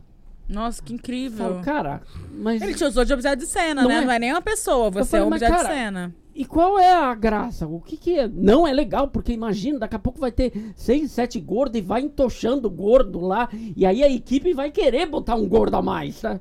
Falei, cara, não vou. Não curto. Não, não é pra a mim. primeira coisa que eu fiz no Multishow antes de voltar oficialmente. Nem lembro em que momento que foi esse. Mas corta que eu falei Multishow. Mas uma das, uma das primeiras aparições minhas em programa de comédia foi uma sketch que eu fiz pra um canal que a sketch era tipo: duas pessoas vestem a mesma roupa. E, e diziam que precisava de modelo plus size. Era isso. Eu nem, tinha faz- nem fazia comédia na época. Só era modelo. Meu primeiro job de, meus primeiros jobs de modelo precisavam de modelo plus size. Iam pagar, sei lá, 100 reais na diária. E. E aí a piada era que vestiam a mesma roupa na modelo plus size e na modelo regular. E na modelo plus size ficava escroto. Essa era a piada. Então. E assim, não dão nem. E, e- e, assim, hoje em dia eu ainda peço pra ver os roteiros antes, porque eu já me meti muita furada assim. Porque eu não me mostraram esse roteiro antes. Só cheguei lá e era isso. Eu tenho esse mesmo trauma. Quando me chama alguma, eu quero saber o que, que eu vou fazer. Por isso que eu brinco no meu texto sobre dançar com a Anitta, que eu achei que era pra dançar vestida de frango gigante em volta de uma outra gorda, que, que- sabe? Um negócio assim, porque sempre chamam pra esse tipo de parada, sabe? Então, acreditar que do nada precisavam especificamente de gordas pra fazer uma coisa que não era vexatório, pra mim era muito improvável, sabe? E hoje em dia eu tenho o costume de sempre, que- infelizmente, sempre, principalmente por ser programa de humor ou algum, alguma série desse tipo, eu falo, cara, eu preciso ver o roteiro antes, eu não posso topar. Ah, mas é com fulano, cara, eu preciso ver. E geralmente eu vou, mesmo sabendo que a piada é gordofóbica, mas é porque eu acho que a gente precisa também trabalhar e se inserir em Uhum, certos espaços, claro. sabe? Mas eu tenho meus limites. Chegou um negócio assim, ah, quem, de quem saiu a gordofobia? Foi da boca da minha personagem ou foi alguém zoando ela? Se foi alguém zoando ela e ela ficou puta, como já fiz, eu consigo lidar com isso. Eu consigo falar, mais uma vez, me botaram pra fazer uma situação gordofóbica. Eu tava retratando essa situação. Mas eu tenho, teria muita dificuldade de aceitar um papel que ficasse assim. Gorda, porra, sou muito gorda, hein? Eu sou muito gorda e sabe como é que é, né? Gorda fracassada, né? Gorda não tem namorado, gorda não consegue fazer as coisas. Isso. Uma coisa que eu sempre falo pra, pra, pra quem tá me contratando é o lance do. Eu quero que as pessoas riam comigo, não que as pessoas riam de mim. Uhum. Sabe? Porque a minha vida inteira foi as pessoas rindo de mim, na escola, sofrendo bullying, tudo. E, pô, isso não me fazia. Eu, eu comecei a fazer as pessoas rirem pra elas pararem de rir de mim, Uhum. sabe? Então foi a maneira, o humor foi uma maneira como eu consegui enfrentar e derrotar o bullying, sabe? Então, pô, você vai rir com o que sai da minha boca, com a piada que eu faço. Muitas vezes fazendo a piada comigo mesmo, Uhum. tá? Eu posso fazer a piada comigo, tá? Eu não, não, não vou deixar que você me use como, como objeto da Uhum. sua piada. Sim. Não, é a única vez que me chamaram pra fazer coisa, vai ficar de tanga no pânico. Você fez? Não, né? Me respeita. Não, pânico. Eu Sacanagem. só queria saber, porque se eu tivesse feito, eu ia procurar e fazer um GIF, mas tudo bem. Ia mandar pra todos os nossos amigos, Não, mas. eu posso até fazer fotos pra galera, não tem problema, mas não vai se ferrar. Era, Sim. pô, os, ia ser os 200 reais mais caros da minha vida, velho. É. Pelo amor de Deus, velho. Cara, eu fiz muita coisa pro Pânico, muito trabalho com o Pânico. E quando o Pânico me ligava, dava um certo medinho, porque a gente nunca, nunca fez nada vexatório, tudo. Aliás, é, pararam de me chamar quando eu falei que não ia fazer uma Né? parada vexatória. sabe? Né? Aí, por coincidência, pararam Para de de chamar. Mas eu orei e o programa acabou. É isso. Foi a força da oração. o Ei. poder da oração. Poder da oração. Mas esse rolê de, de gordofobia que era o teu primeiro texto também não era à toa, que você tipo, já era muito engajada nesse rolê. Eu Você- era super. Você falou de bazar, você falou, enfim, conta dessas coisas, porque você me abriu muito a cabeça pra muita coisa. Sim, até, até dos rolês de festa gorda. Sim, é disso tal, que eu queria que você essa conversa, Sim. Que, assim, eu lembro da, da Babu ter me falado assim: ah, não, pô, no Rio eu, eu, eu ajudo a organizar. Você organizava? Não, eu, me apresentei numa festa Você se gorda. apresentava. Aí eu falei, "Fe- festa? Oi? Não, não entendi. Festa gorda. O que, Festa que é uma gorda. festa gorda? Era uma festa direcionada pra público gordo. Ah. Então, tipo, não era um lugar onde as pessoas magras não podiam ir, mas era um lugar que foi criado para pessoas gordas irem. O que isso quer dizer? Isso quer dizer que pessoa gorda que você quer dançar e você tem vergonha de sair de casa, você tem vergonha de se maquiar, de ir pro rolê. Porque o gordo, quando dança, ele é um evento, né? É. E ele não pode só dançar porque ou é muito engraçado ou é muito impressionante. Eu sempre estive na categoria impressionante. E eu sempre dancei desde pequena, tipo, competi também com dança. Então, quando eu ia pra balada, eu dançava como eu gostava de E dançar. fora, quando vinha também ali um funk, ali um negócio. Exatamente. Toda uma negócio qualidade. Todo um negócio de uma carioca. Mas, mas no Rio todo mundo faz dança assim, né? Então não é grande coisa, né? Ah, mas vindo pra São Paulo, É. deve ser um evento duas vezes. Sim. Mas na, na- até na época de mais nova e tal, tipo, ir pra balada, todo mundo. Eu nem era tão gordo, era bem mais magra e ainda assim era tipo. Uau, como você. Então essa pessoa não pode ficar em paz, não pode só estar se divertindo. Ou ela, ela tá sempre fornecendo um espetáculo, né? Certo. Eu até esqueci porque eu tava entrando nessa. Da festa. Da festa. Então, a festa é, era a festa baleia na época, depois ela virou toda grandona. E, e era justamente, tipo assim, você é pessoa gorda que quer ir pra festa, mas sente vergonha porque você sempre é abordado, você sempre é, é motivo de alguém fazer uma piadinha, ou tipo, é, se sente en- envergonhado de só estar existindo e celebrar a sua existência, vem aqui celebrar a sua existência com a gente, sabe? Então as apresentações são. Os DJs são gordos, as, as, as atrações de música são gordas. É, é, é tem acessibilidade pra você conseguir entrar num banheiro, pra você conseguir passar. Não tem catraca pra você entrar, sabe? Então tem algumas coisas Ah, que são é pensadas importante. nisso. Inclusive, a festa anteriormente era uma festa na rua, o que era uma proposta incrível da festa baleia, porque era realmente pessoas gordas se vestindo bem e felizes em espaços públicos, porque a gente também precisa ver isso, sabe? É, é muito louco que quando a, a Babu me falou isso, eu não entendia. Eu falei assim, mas por quê? Sabe, tipo. E, e eu comecei a pensar que, tipo, eu sempre estive em lugares que não eram, né? Que, que, que não eram só com gordos. Eu sempre tava, tipo, no meio. Só que, tipo, não tava bem necessariamente. Eu não tava. Eu sempre fui, tipo, o gordo que tava em tal lugar, o gordo que tava fazendo tal coisa, o gordo. Tipo, eu era o cara, o gordo que jogava bola, o gordo que jogava basquete, ou, sabe, tipo, sempre. Então eu nunca tinha parado pra pensar no quanto é importante. Ela falou, tipo, ah, tem gente que não, não sai Não de vai, casa, tem gente que não sai. Que nunca beijou na boca. nunca cara. beijou com, tipo. Essa parada de dançar é muito séria. Porque o gordo, ele vai pra festa Então. e ele fica sentado, porque ele tem vergonha mesmo. Quando de a dançar. cadeira não quebra, porque Sabe? é real, a cadeira quebra. Tipo, cadeiras quebram com a E- gente. E, a gente tem a impressão que tem sempre alguém filmando a gente, na esperança E às do vezes gordo tem. cair. Eu já fui muito. Gente, quando eu dançava, abriam-se rodas em volta de mim, pessoas sacavam celulares. Porque era. E não, eu, gente, eu não tava fazendo. Não tava dançando break. Eu só dançando, normal. Mas o fato de ser a Uma gorda pessoa é gorda, é tipo, totalmente... nossa, que mulher, a- mulher grande, ela consegue se mover dessa maneira. Porra, gordo dá like pra caralho. Assim, é a loucura que às vezes, tipo, co- consegue se mover dessa maneira que a pessoa não aceita que, tipo, é melhor que ela, inclusive. Muitas vezes. Muitas vezes. Muitas então, vezes. assim, isso, isso que é a grande loucura do negócio. né? Sim. É muito foda. Tipo, é- é- quando ela começou a falar disso, tipo, eu não entendia. Você, deu, você dava palestra disso também. Eu né? dava, dava palestra em escola. Então, eu era. Por isso que todo mundo fala assim, Você é ah, engajadaça. mas você. Como é que foi levar suas plataformas para o palco, né? Como é que você fez stand-up e como é que você aborda isso? Cara, eu não tinha opção, eu era muito engajada com isso. Era minha vida era falar sobre, sobre gordofobia e movimento gordo. Eu fazia palestra de graça em escola pública falando sobre gordofobia como plataforma de trabalho. É, eu organizava feiras de moda plus size, eu tinha um brechó plus size, eu estava realmente engajada no movimento gordo. Hoje em dia, bem menos, que virou outra coisa. Hoje viraram várias coisas e tudo bem, mas não estou mais engajada. Então, assim, para mim não fazia sentido eu estar tá lutando pelo direito da pessoa gorda de existir, porque é só isso que a gente faz, não quer preferência para nada, a gente só quer, tipo, acessar os mesmos lugares que todo mundo e ser considerado o mesmo tipo, a mesma categoria de gente. E então não tinha como eu subir no palco e falar assim: "Você gorda é foda, né?" Não tinha como, não era a minha realidade, sabe? Rolê, né? Minha vida já era outro rolê. Então, ah, Babu, você é chata, você não ri de piadas de gordo, você não gosta. Cara, porque a maioria, para mim, não tem graça, porque geralmente as piadas são reformulações da mesma coisa, sabe? Às vezes tem umas que me surpreendem e eu, meu Deus, que engraçado. E às vezes eu acho graça, mas no geral são só variações de tudo que me magoou ao longo da minha vida. Então não Exatamente. tem como eu rir, sabe? Não tem como achar. Eu posso ser educada e rir, mas no fundo eu tô achando aquilo, nossa, até doloroso. E eu acho que muita gente não assume o, quanto do, o quão doloroso é. Sim. Porque dói acessar o quão doloroso é. Sim. Você abrir mão de, da, de ser o gordo bacana, o gordo que topa tudo, para você ser a pessoa que sente o que quer dizer aquilo que eles estão falando. Porque você pode botar na. Ah, é tudo brincadeira, mas quando você entende o que está sendo dito, quando você entende que estão falando que você é uma subcategoria de gente, isso dói muito, cara.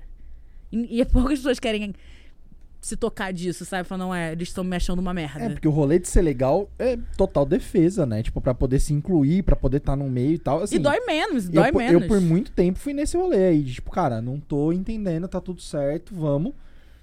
Ao ponto de, sei lá, em algum momento você tem que virar o chato. Uhum. Você fala assim, cara, você tá falando merda. Sabe? Tipo, eu já tava. Já tive numa mesa de bar conversando e tal. E a menina falou assim: ah, não, é. Pô, cheguei lá no lugar, poxa, o cara era gordo. Aí eu falei, tá. Hum, mas você conversou com ele? Tá? Eu assim, ah, não, nem conversei. O cara era gordo, não sei o que, tal, tal, tal. Aí eu falei, não, mas pô, eu entendi essa parte, mas pô, você nem tentou, já tava lá, você tinha gostado do cara, por todas as coisas que você tinha conversado, você decidiu sair com ele e você, por isso você não quis. Eu falei assim, ah, não, é que é assim, né? Tipo, eu me cuido, eu não acho que as pessoas não têm que se cuidar também. Foi essa frase. É, pelo visto, a cabeça ela não cuida, né? Porque a terapia né? faltou. Mas, aí, é, mas assim, só deixar claro que assim. O, arrumei uma puta treta, isso foi sim. no trampo, repère de trabalho, tal, tal, falei, falei. Não, aí falou um monte de bosta, falei, ah, gente, eu tô.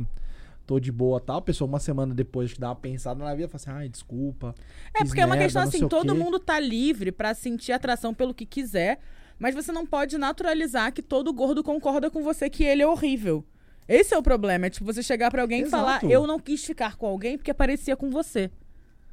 E você a... não falaria isso pra uma pessoa que você acha feia, que, que você não quer dizer que é feia.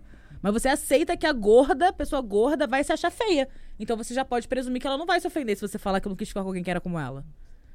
É surreal, velho. É surreal. Então, assim, realmente, com o tempo a gente vai, vai entendendo. Agora sim, você, você é gorda, mulher, bissexual. Yes. Check, check. É, check. né, assim, é, subgrupos dos subgrupos dos subgrupos. O que, que, é pior dos três de sofrer? Gordofobia, machismo Gordofobia sempre. ou homofobia? Gordofobia sempre foi, foi uma questão para mim. Eu demorei a entender que certas coisas eram até machismo e não gordofobia, porque eu sempre entrava na categoria de gordofobia, tipo, porque é o que bate, é o que doía mais teoricamente. É, porque na verdade é uma, é uma problemática que não é só do mundo, é uma problemática da minha casa, minha família é gordofóbica. Então, quando você tem que lidar com pessoas que te amam muito e odeiam muito uma coisa em relação a você, não tem como você não enxergar e identificar isso no mundo muito fácil, sabe? Que tipo de situação gordofóbica você passou dentro de casa? Ah, cara, é, meus pais são médicos, né? Então, tipo, era uma vibe do tipo, muitas conversas a respeito do fato de eu estar morrendo. Você vai morrer a qualquer é, momento. Você vai morrer a qualquer é. momento. E desconstruir que você não vai morrer a qualquer momento.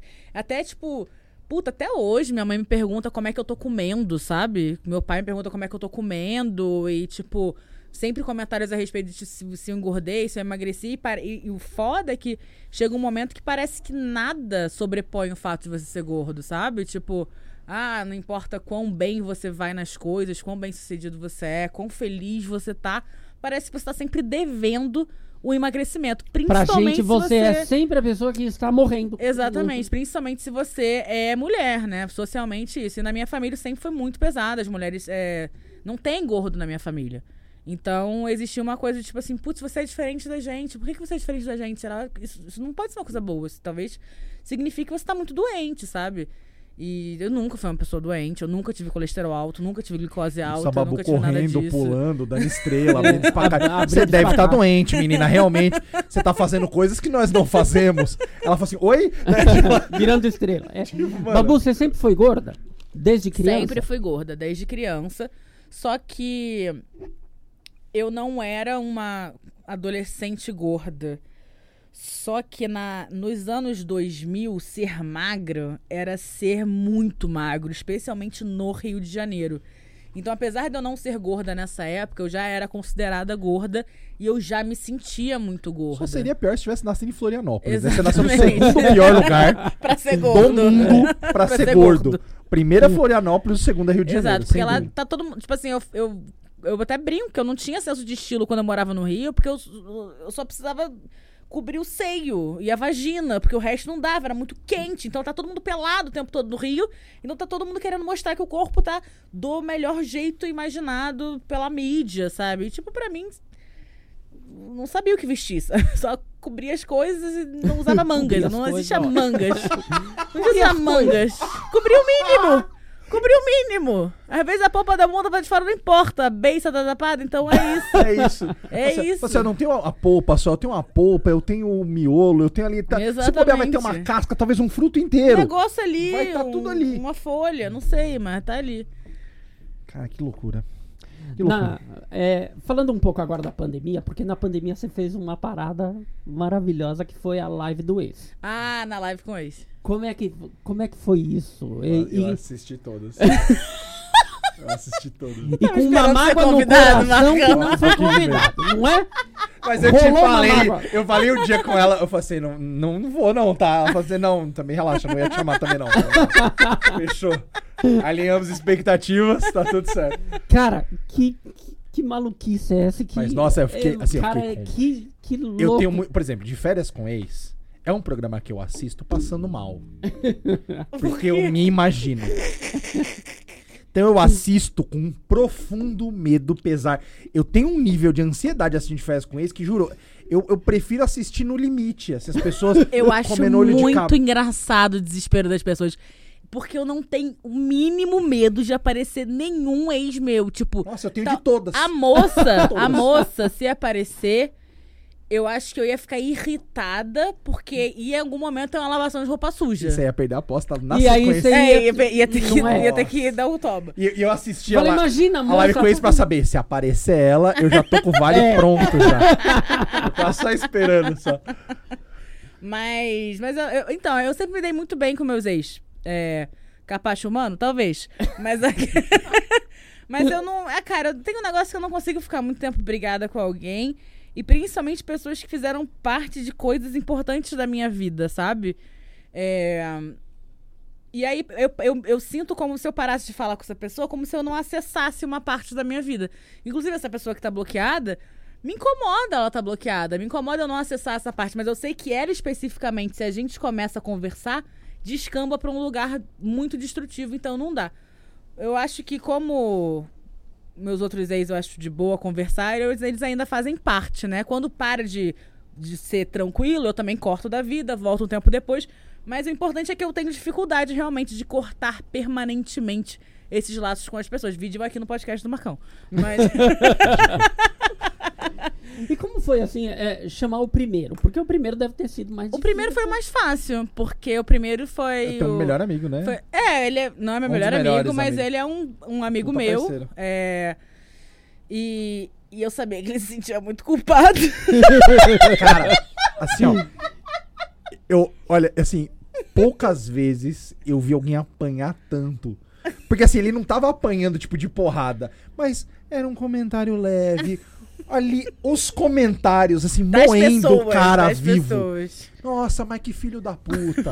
Nossa, safado, abusivo, Porque foi tóxico. muito engraçado porque o Léo é bonitinho. E aí, E tipo. ele é gente boa, E ele aparentemente. aparentemente é gente boa. Aí no escroto. início da live tava todo mundo, ai, como você namorou esse gato, ele é muito legal, e por que vocês terminaram? Aí eu tipo, aí depois todo mundo, nunca mais volta com esse cara, ele é um filho da puta. Eu gostei muito da coragem do menino, Não cara. é. Eu gostei muito da coragem Ele do foi- menino de Mas se é expor é ali. Mas ele tinha- parecido, ele é muito sabia. parecido, Então, acho que ele é muito Deve, deve ter recolhido ali uns três ou quatro contatos ali. recolheu, Recolheu, né? sim, Ele sabia que o recolheu. papo ia partir pra Sabia, esse- ele sabia, ele sabia exatamente o que, que ia ser. Você chamou e falou: Olha, Léo, eu vou te chamar aqui pra uma parada e eu vou. Eu falei exatamente o que, que ia ser. Falei, vou botar pergunta, você topa? Topa. E foi, ele se divertiu, eu me diverti também, e foi isso.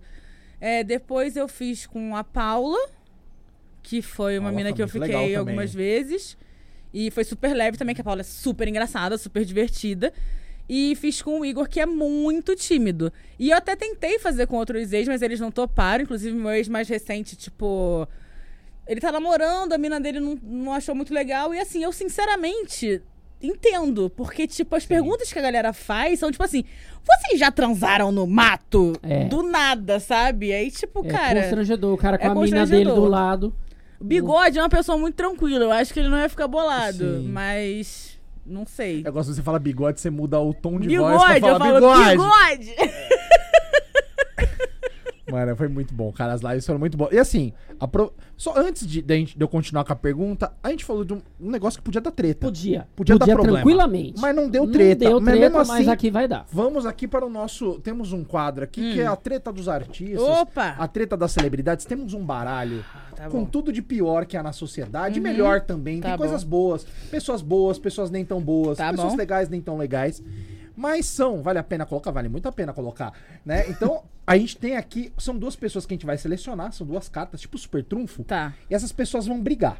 Tipo, então, Ah, mas não tá. é brigar de mas porrada. não- pode até A ser. gente vai avaliar Mas vários avaliar aspectos. pontos da vida delas pra ver se vale a pena, tá, Tá bom. certo? Abre aí os dois, vê se você conhece e mostra pra aquela câmera ali, por favor, falando o nome Quem da são? pessoa. Quem Deus, são? eles vão empatar no meu coração. Valesca Não tem como, Popozuda tipo, é- e Agostinho Carrara. Eu- Não é Agostinho Pedro Carrara. Cardoso, Foi é tipo- Agostinho. Foi tipo um tarô que eu tirei e É, me foi. representou, sabe? Porque eu sou essas duas pessoas. Essas são minhas- essas são minhas duas personalidades. Caralho. Não, é verdade, isso poderia. Caralho, vamos fazer um tarô disso aqui? Do quê? Como, vai, como tá a sua vida essa semana? Abre a Vamos carta. abrindo? Ah, excelente. Já temos um novo quadro, anota aí. Tarô. Excelente. Tarô das Vamos abrir as cartas. Então Sim. temos Valesca Popozuda e Agostinho Carrara. Quesito estilo Agostinho, acho Agostinho. que não Ponto temos dúvidas, né? Agostinho de... Sensacional. Não é? Não temos dúvidas. Quesito raba balançando. Valesca. Aí mais do que. Vou dar mais Ah. um ponto pra ela porque ela apoia um copo. Na Ó, raba. quesito pensadora moderna, Valesca, Valesca também. Popozuda. Foi tema de, de questão em vestibular. Foi tema de vestibular e de Exatamente. TCC. É. Exatamente. E de Valesca. TCC. Agostinho Carrara jamais foi. Jamais. Não, não. Mas podia ser um Sabe? tema, né? Mas podia ser um tema de TCC poderia, também. poderia, Né? poderia. Relacionamento, Agostinho ganha, que ele mantém Bebel muito bem. Bebel Manda. tá sempre feliz. Sempre feliz, né? Sempre. E ele foi. Eu gosto muito da frase assim, ó. Toma cuidado que hoje eu vou lhe machucar. Ah, então aí. Aí a gente. Tem um no- trecho desse vídeo que é assim, é um profundo absurdo. E isso é TV brasileira É. dos anos 2000. Realmente, como eu amo, isso saía altas horas da noite. Eu ali. acho que filosofia de vida. Você é mais Agostinho Carrara ou mais Valesca um Popozuda? 50-50, Como né? filosofia. Puta, eu acho difícil, hein, cara. Não é complicado nesse quesito, Difícil. não é? Eu chutaria que você é mais Valesca do que Agostinho. Eu acho que eu sou mais Valesca. O Mas- Agostinho é muito preso com convenção social.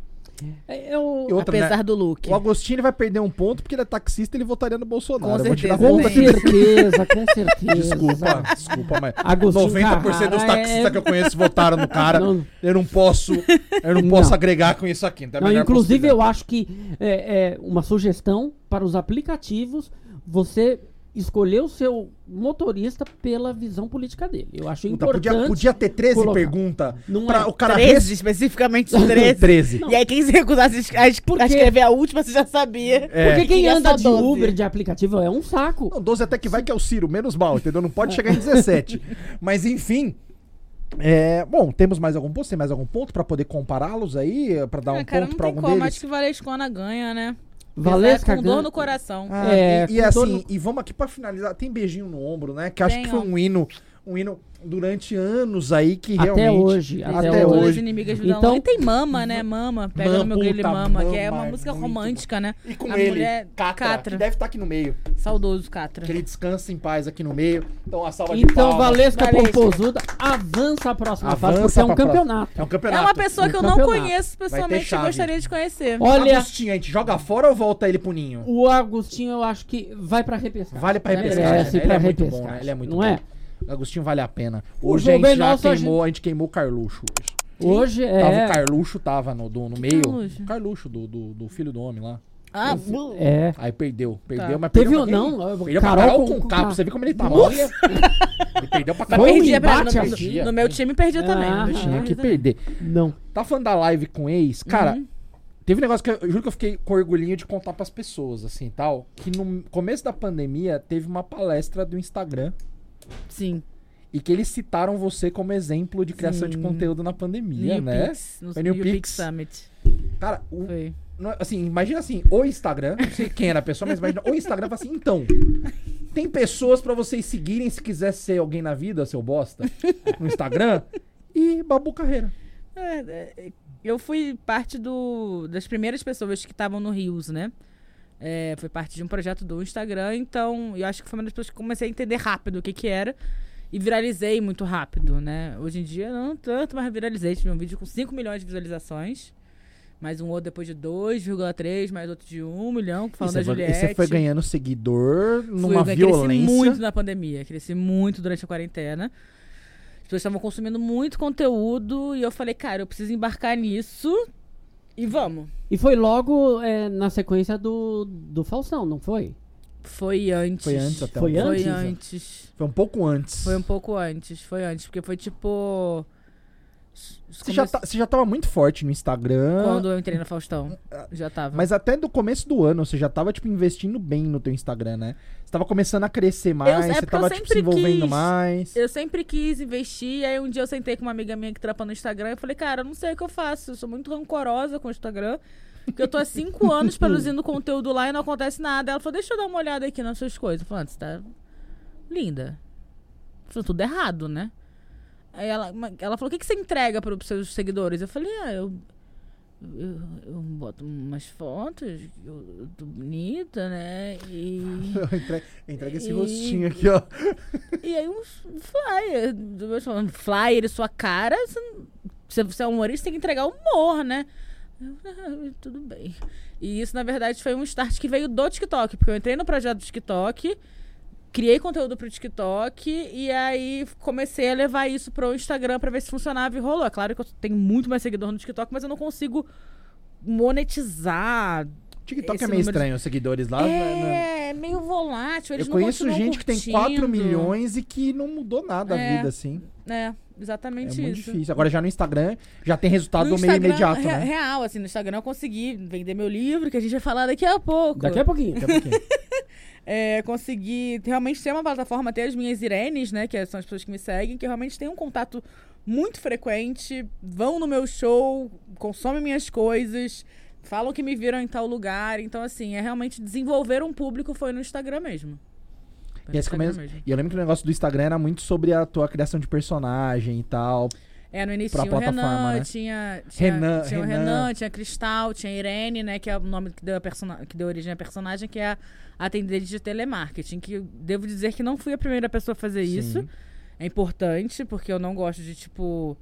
Eu acho que na internet a gente toma muitas coisas dos outros. E eu acho importante dizer que a gente tomou. Então, não Tá, fui você eu a não primeira foi pessoa. a primeira, mas também depois que você fez, eu acho que É. até te mandei. Eu falei assim, ó, dá uma não, olhada. muita gente fez. Eu mandei pra você dá uma olhada aqui que saiu hoje. Olha aqui, ó, Muita igual. gente fez. Mas assim como eu também, não, também Sim. fui uma das primeiras a fazer o esquerdomacho, mas não foi o esquerdomacho com maior expressão. Então é aquilo, não, não O. Renan se- foi a primeira coisa que furou a bolha, assim? Foi, o Renan foi a primeira coisa que furou a bolha que saiu no, saiu no BuzzFeed. Cara, assim, eu vi, eu vi gente de outros rolês. Porque quando é gente que é do humor, ou que gosta de humor, ou que é esquerdopatinha que nem nós, Sim. aquelas coisas. Eu vejo alguma coisa, eu falo assim, ah, beleza. Mas sabe De que o Renan repente foi. estourou pra, tipo, lugares que eu não esperava. É, o assim. Renan foi bom pro meu ego, mas pra carreira nem tanto, porque, tipo, eu percebi que tava completamente fora do controle quando eu peguei um cara, a gente transou, tá, ele tava indo embora, aí eu comentei, não sei o que, essa aqui é a blusa do Renan, e que Renan? Eu falei, o Renanzinho. Ele falou, você é o Renan? Ou seja, Eu transei com o Renan? Eu transei com! Ei, ei. ou seja, o cara conhecia o Renan, o esquerdomacho, e ficou comigo uma noite inteira e não tinha associado que eu era a pessoa que fazia o Renan, porque eu tô de barba, porque eu tô de cabelo preto, porque eu tô de uma blusa de menino. E teve Então- menina que achou que, que era. Que era Teve menina que achou que era um cara de era um verdade, cara de falava verdade. assim. Isso pra mim é genial. Cara, isso. Ela comentou assim: libera logo a arroba desse cara escroto. Vamos denunciar. Cara, isso pra mim. Pra mim, isso. Eu, eu tenho uma, uma teoria que as, as pessoas são famosas quando minha mãe conhece. A partir do momento que minha mãe gosta, minha avó gosta, é porque as pessoas de fato Famosas. estouram uma bolha. Ah, então eu sou e são famosa há muito você é famosa, Você é famosa há muito tempo. E o que, que fica famoso pra mãe e pra avó? Novela. Do tipo uma véia bater em alguém no Na mercado rua. porque é vilão. Uhum. Mano, na hora que ela me falou esse negócio que, tipo, acharam que era um cara, eu falei, caralho, é isso, tá ligado? Tipo, não, não sabem que é você, velho. Tipo, pô, isso é genial, estourou muito a bolha. Ô, Babu, e você pensa em levar esses personagens pra palco também? Fazer um show com personagens? Cara, então. Eu tenho vontade, mas é que eu, sinceramente, eu não acho o Renan e a Cristal personagens muito populares, sabe? Eu acho que eles são muito de uma bolha. Tanto é que, tipo assim, gente, todo mundo da bolha conhece o Renan. Mas eu continuo com 60 mil seguidores. Eu não tenho um milhão, Tá. entendeu? Então, eu acho que é um conteúdo muito específico que eu vou ter, tipo, 20 pessoas em cada cidade do Brasil que vão gostar muito daquilo e iriam num show, sabe? Não é um personagem que, tipo, porra, todo mundo sabe o que, que é um esquerdomacho, todo mundo sabe o que, que é uma, uma good vibes tóxica, sabe? Então, eu até quero, e tem inserções dele no meu solo, mas são inserções, tipo, por televisão, Por por, vídeo, voz, no vi- por ah, vídeo, tá. eu interajo com eles, mas eu tô. Até porque existe uma questão de logística, de tipo, puta, você tem que ter uma puta produção pra conseguir Justamente, trocar de roupa é- do personagem pro Não dá pra outro. sair de cena e voltar como personagem. Tem que ter alguma coisa cobrindo aquele. É, eu, aquele- eu tenho vontade de desenvolver mais personagens, mas eu acho que isso era uma coisa que eu sempre falava assim na minha formação de teatro. Eu falei, cara, não tem aula de personagem? Não tem aula de construção de personagem pra pra qualquer coisa, porque. Puta, eu não quero subir no palco de ser sempre eu, sabe? Especialmente se eu tô falando com a palavra do outro, eu quero diferenciar bastante eu dessa pessoa aqui que tá falando esse texto, Claro. sabe? E eu acho que isso eu nunca vi em lugar nenhum, sabe? Essa construção de personagem pra isso. Eu gostaria muito de estudar isso, porque eu ainda me sinto meio sem ferramenta pra fazer, sabe? E eu acho difícil, cara. É difícil escrever pra personagem. Eu acho mais difícil porque você tá falando uma verdade que não é sua. E é um é um puta trabalho de autor foda que eu não tenho ainda, sabe? Que é uma coisa do tipo. Puta, você vai fazer graça com a verdade do outro, fazendo parecer a verdade ridícula, mas talvez. Mas tentando não ofender aquela verdade. Saca? Sem tornar Sim. ela caricata. Sim, e Porque o, o Renan, tem personagem. que, o Renan tem que acreditar no que ele tá falando, O sabe? personagem tem esse lance do. Se cair no caricato, pô, é, Sabe? O legal é acontecer isso. Você enxergar o personagem e você enxergar uma pessoa. Você falar, pô, conheço um cara assim. Sabe? É. E é essa grande sacada realmente do. Eu, eu falo porque eu sou apaixonado por humor de personagem. Eu acho que é um lance muito é, característico do, do Brasil. Mas ao E- mesmo e- tempo e- que é um lance característico, é, rola esse lance mesmo do, do se tornar caricato. Não, e eu acho muito engraçado porque, tipo, falando aqui de personagem, a gente não consegue não falar de Paulo Gustavo, né? E, e o lance que todo, todo mundo agora fala que ele é maravilhoso, um gênio, mas quando tava vivo todo mundo tinha muitas críticas. Sim, Sim. E uma das críticas principais era tipo, ai, todas parecem Paulo Gustavo. Beleza. Mas o cara era tão bom desenvolvendo aquele estereótipo que, mesmo todos parecendo o jeito do Paulo Gustavo, você identificava como personagens diferentes. Você sabia que a Senhora dos Se Absurdos ele era não tivesse vestido, você sabia quem Você era um sabia, você sabia quem era a Essa é a Senhora dos. Absurdos, você sabia quem era a Mulher Feia, você sabia quem era a Dona Hermínia. Todas mulheres, todas falando como Paulo Gustavo, mas as coisas que elas falavam eram muito características daquela personagem, entendeu? E isso é de uma genialidade É porque incrível. aí entra um outro ponto que é construir uma mitologia do personagem. Sim. Sabe? O personagem, ele não é só. Ele tem o... que ter história, ele tem que ter Não, amigos, ele, ele tem que ter sonhos, ter, ele tem que ter tudo. tudo. ao redor dele, sabe? Então eu quando construo um personagem, quando eu, e eu gosto muito de, do, eu tenho a minha velha E é, eu tenho o texto dela, só que no texto dela, é, e, é- e é isso que eu falo, porque muita gente acha que botar- fazer personagem é botar uma peruca e ficar dançando, fazendo TikTok e, pô, isso não é personagem porra nenhuma, não tem texto, não tem história, sabe quem é esse personagem, que, em que mundo ele orbita, quem está ao redor dele. Tem que ter toda essa mitologia ao redor dele para acontecer isso que você falou do Paulo Gustavo. Quando ele falava, pelo que ele estava falando, você sabia, não, essa é, É a Dona. Hermínia. Uhum. Sabe? Ele muda o texto, pode continuar a mesma forma, mas você fala, não, esse daí já é o Valdomiro. Sabe? Exato. Por causa da mitologia, o texto, o que ele tá falando. Bom demais. Queria, queria muito falar do, do negócio do Quem Chega Lá, cara. Que acho que foi um negócio Tá. doido também, né? Que eu falei, tava comentando que minha mãe ficou lá assistindo feliz e contente. mas, cara, como é que foi esse processo? Eu, le- eu lembro que você tava muito doida na época. você Tava tava, muito tipo, doido, foi muito difícil pra mim. Eu Foi imagino. um projeto muito difícil pra Eu mim. imagino. Porque, tipo, de verdade, eu, eu não Mas é consigo porque imaginar. mexe muito com as. me- Mexeu muito com as minhas crianças internas, né? Como eu acabei de falar, eu tenho muito medo de não ser muito popular. É, E, e esse é um medo porque é uma preocupação minha. Porque eu não acho que a arte tem que ser feita para artista e que a arte tem que ser feita para nicho. Eu acho que uma arte bem sucedida, ela é popular. Porque é isso que transforma o mundo. É a arte que todo mundo conhece, que todo mundo fala. Ah, mas aí fulano todo mundo conhece, mas não é bom. Não é bom. Tem certeza que ele não é bom? Ele tá contribuindo de que forma para as coisas, sabe? Então, para mim, estar no Faustão foi tipo, meu Deus, eu vou finalmente falar com quem eu quero falar sobre as coisas que eu quero falar, mas eu não sei como falar isso.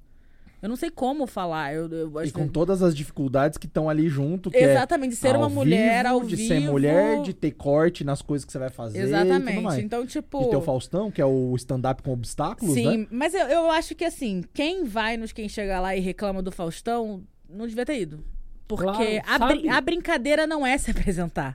A brincadeira é se apresentar É com o É Faustão. fazer com ele e às vezes pra ele e às vezes Exatamente. trocando com ele. Porque, tipo, por mais que às vezes ele atrapalhe, mano, tem muita hora que ele ajuda pra Ele cacete. ajuda, ele ajuda, porque isso foi o que. A, a gente tem uma equipe que ajuda a gente no Quem Chega Lá. Eles não necessariamente escrevem, mas eles direcionam o texto.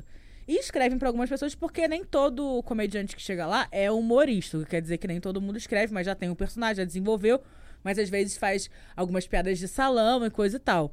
É, e aí também é comediante, mas não é humorista e acaba, tipo, tendo que igualar a competição com a galera. Ah, precisa de material novo, eles ajudam coisa e tal.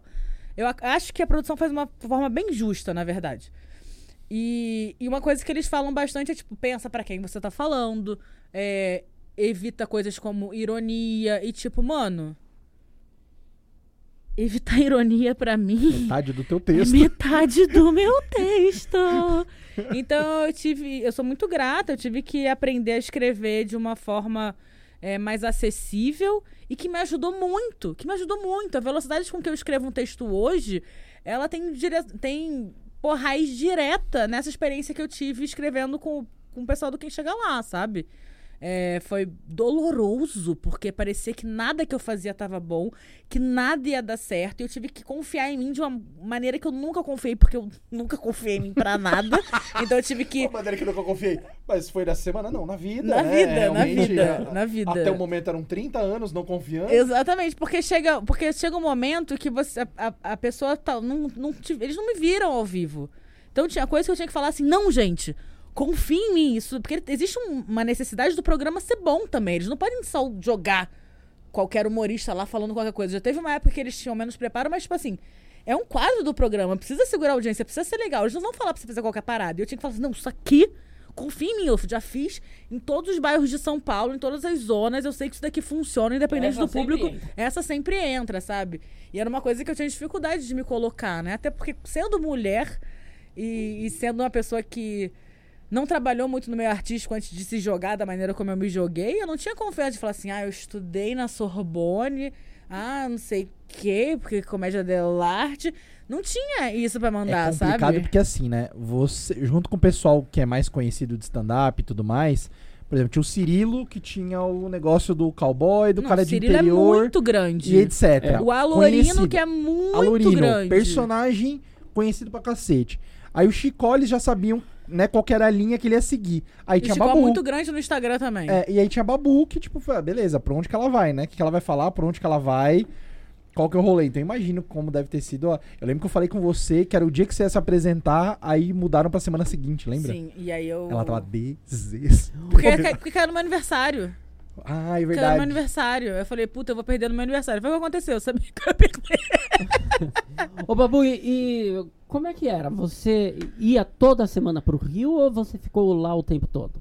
Não, era aqui. É aqui, o Faustão é Ah, é, Paulo, era aqui. É verdade, o Tá Faustão sendo agora aqui, é aqui. tá sendo é. aqui, tá sendo aqui. É. Mas eu vou pro Rio de vez em quando pra ver minha família, né? Agora Tá. em pandemia, quase Uhum. não, não tô indo. Mas vou quando preciso. Você ficava indo lá pra Globo fazer os bagulho ou não precisava? Ou, tipo, era tudo meio online? não, assim? tinha que ir lá, tinha que ir lá e, e mostrar o que eu tava fazendo. Eu fui muitas vezes. Fui- fiquei muito cansada nesse tempo de produção. foi bem cansativo, foi muito desafiador. Tive que refazer muita coisa. Tipo assim, e não só escrevia, como eu escrevia e ia testar. Ia pra noite de stand-up testar o que eu tinha escrito pra ver se, tipo, tava. Se eu tava achando graça, né? Porque eu acho que isso era mais importante. Mas eu acho que o produto final eu tenho muito orgulho Foi dele. Bom, foi bom. Eu sei que não é a mesma coisa que eu apresento no, no meu texto normal, mas eu acho que isso é um motivo de orgulho pra mim, porque, tipo, sim, eu consegui fazer a minha versão Claro. televisiva e mais E popular, outra, e né? eu acho que... a, a loucura é que de ninguém é. Eu acho que nem o mano lá, o gaúcho, que eu Não, esqueci ninguém, o nome. ninguém. nin- O show dele não é igual o que tava lá. Não porque é igual. Você tem que dar uma, uma pasteurizada pro público que tá, tipo, almoçando ou, ou, né, ou É, pré-jantando porque, em tipo, casa. é- não é- a televisão é uma coisa que você não pode, não tem uma construção. Às vezes a pessoa não sentou pra ver o Faustão, mas ela tá ali, você precisa pegar ela naquele momento. Então a sua piada tem que ter 15 segundos. O que pra mim que faço stories, até eu tive essa vantagem de conseguir falar muito rápido. Não, mas foi muito bom, cara. Assim, você conseguiu colocar coisas ali, tipo, até uns assuntos legais que, tipo, não são muito falados, né? Tipo, é- foi, foi bem da hora. É, eu fiz bastante questão de fazer a gorda empoderada mesmo, de fazer a solteira bem resolvida. Né? O primeiro texto foi sobre. Eu queria falar sobre ser gorda, mas eu queria falar do meu jeito. E eu falei de dieta. E eu falei de dieta colocando como é insuportável fazer dieta, mas não porque eu sou, sou gorda, mas porque fazer dieta é insuportável para qualquer ser humano. E todo mundo que faz dieta tem a amiga que toma conta da dieta, que quer ajudar a sua dieta, que quer fazer a sua dieta. E foi sobre isso que eu falei. E no segundo texto foi sobre, tipo, vida de solteira e consegui cantar, o que me destruiu também na minha apresentação, mas tudo bem. Teve treta com a Pablo, deu ruim, tipo. É mesmo? Do Conta isso treta com os gente, fãs da. Pablo, com os Vitor Lovers, porque eu fiz uma piada. Porque todo mundo tá acostumado que quando toca-se no nome de Pablo, em humor, é pra zoar. E eu não fiz uma piada pra zoar, mas eu toquei no nome de Pablo. Eu falei, ah, é, desde quando o Pablo soltou aquele o quê? Que eu tô surda desse ouvido. Mas, tipo assim, não foi um comentário pra mim do tipo. Nada É só um né? agudo. É só uma gagzinha, tipo, é agudo, fiquei É surda. aguda, fiquei beleza. surda. Não era tipo assim, é ruim, canta. Não falei nada disso, não- não- nada disso. Só que como o público dele tá muito, dela tá muito acostumado a, A, a defender. a né? ter que defender, defender ela aí caíram de pau em mim no Twitter, assim, na mesma hora. Só que pra minha sorte, Pablo estava no camarim pra entrar no Ding Dong. Gente. Nossa, mas que rabo também. Hein? Com todo respeito. Com todo respeito, mas eu preciso novamente. Rabo, hein, querida? Exatamente. Aí Pablo tava lá, eu falei, Pablo, desculpa, mas você se sentiu ofendida? Ela falou, não, achei Então engraçado. fala pra eles, Aí pelo amor de filmei, Deus. botei no Twitter. E aí teve um cara que ficou ainda discutindo muito tempo comigo e criava fake, não sei o quê. Eu falei, cara, obrigada. Aí ele começou a falar, não, porque você sabe que ganhou, não sei o quê, não sei o quê. Ela falei, obrigada então por me dar todas essas informações dessa artista que eu gosto muito. Aí ele, ah, mas você gosta de Pablo? Eu falei, sim, eu gosto de Pablo. Por que, que eu iria falar de alguma coisa que eu não gosto no palco do Faustão? Eu não falei sobre o presidente, por exemplo, porque eu não quero dar ibope pra isso, sabe? Ah, tá, então tá bom. E parou. Então eu acho que o fã não tava muito apreensivo em tocar no nome, sabe? Quando eu falei que eu gostava, todo mundo imediatamente parou de. Que loucura. Mano, eu lembro desse vídeo. Vamos falar dessa criança aqui? Desse filho que, que saiu. Foi pré Você começou a escrever. Comecei a escrever. É, foi pré-pandemia, não foi? do- Foi, eu comecei a escrever. A gente tá em 2021, comecei, comecei a escrever em 2018. Comecei a escrever em 2018, terminei em 2020. Mas você começou a escrever sem, tipo, a intenção de fazer desse não, comecei jeito em agora. 2017 não, comecei em 2017, terminei em 2019. Foi isso, fiquei dois anos escrevendo. Você tinha a pretensão de, tipo, já fazer impresso bonitinho ou você tava pensando em Tinha. fazer online? Tinha pretensão de fazer. Gente, nada que eu faço tem pouca pretensão. É isso. Tipo assim, pra mim, eu vou sonhar com o máximo que der e eu vou me contentar com o que for possível. Custa Também a mesma coisa, né? Dizem Custa que a mesma coisa. Sonhar pequeno, É, velho. falar, ah, eu nunca imaginei. Não, eu imaginei sim. Eu imaginei que eu ia ter tudo que eu tenho. Eu imaginei sim. Imaginei com certeza. E não sabia se ia ser possível, mas que eu imaginei que eu queria, eu queria. Você vê que ela lançou um livro que chama Solteira Assim Sozinha também. E um momento de vida que ela ontem postou fotinho de casal no Instagram. Ou seja, A primeira livro já- fotinha de casal. Ou seja, não, vou jogar isso aqui já- fora. sabe? Claramente não vai Sabe, é um mais livro- nada. Sabe, você quer um livro de mentiras? Tem aqui. Ah, mentira.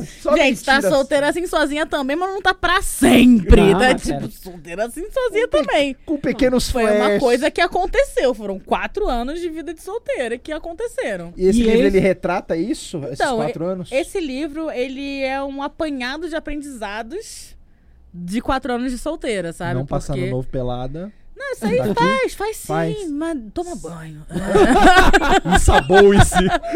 Ensaboe-se com força. Mantém a higiene. Maquiagem não é higiene. É... Você que tá me vendo com esse rostinho maquiado. Nossa, ele é limpa. Não. nem sempre, nem, sempre, sempre, fui. nem sempre. Hoje estou limpa e aciada, mas nem sempre foi essa minha pode história. ser que não, também não. Vai aqui. Mas o livro é, é realmente um apanhado. E porque o que acontece? Quando eu terminei esse meu último namoro, é, antes do bigode, eu meio que tinha emendado um namoro no outro até aquele meu. Eu comecei a namorar com 13 anos. Então eu sempre estive ou namorando ou na expectativa de namorar. Me preparando para o próximo namorado ou namorada, enfim.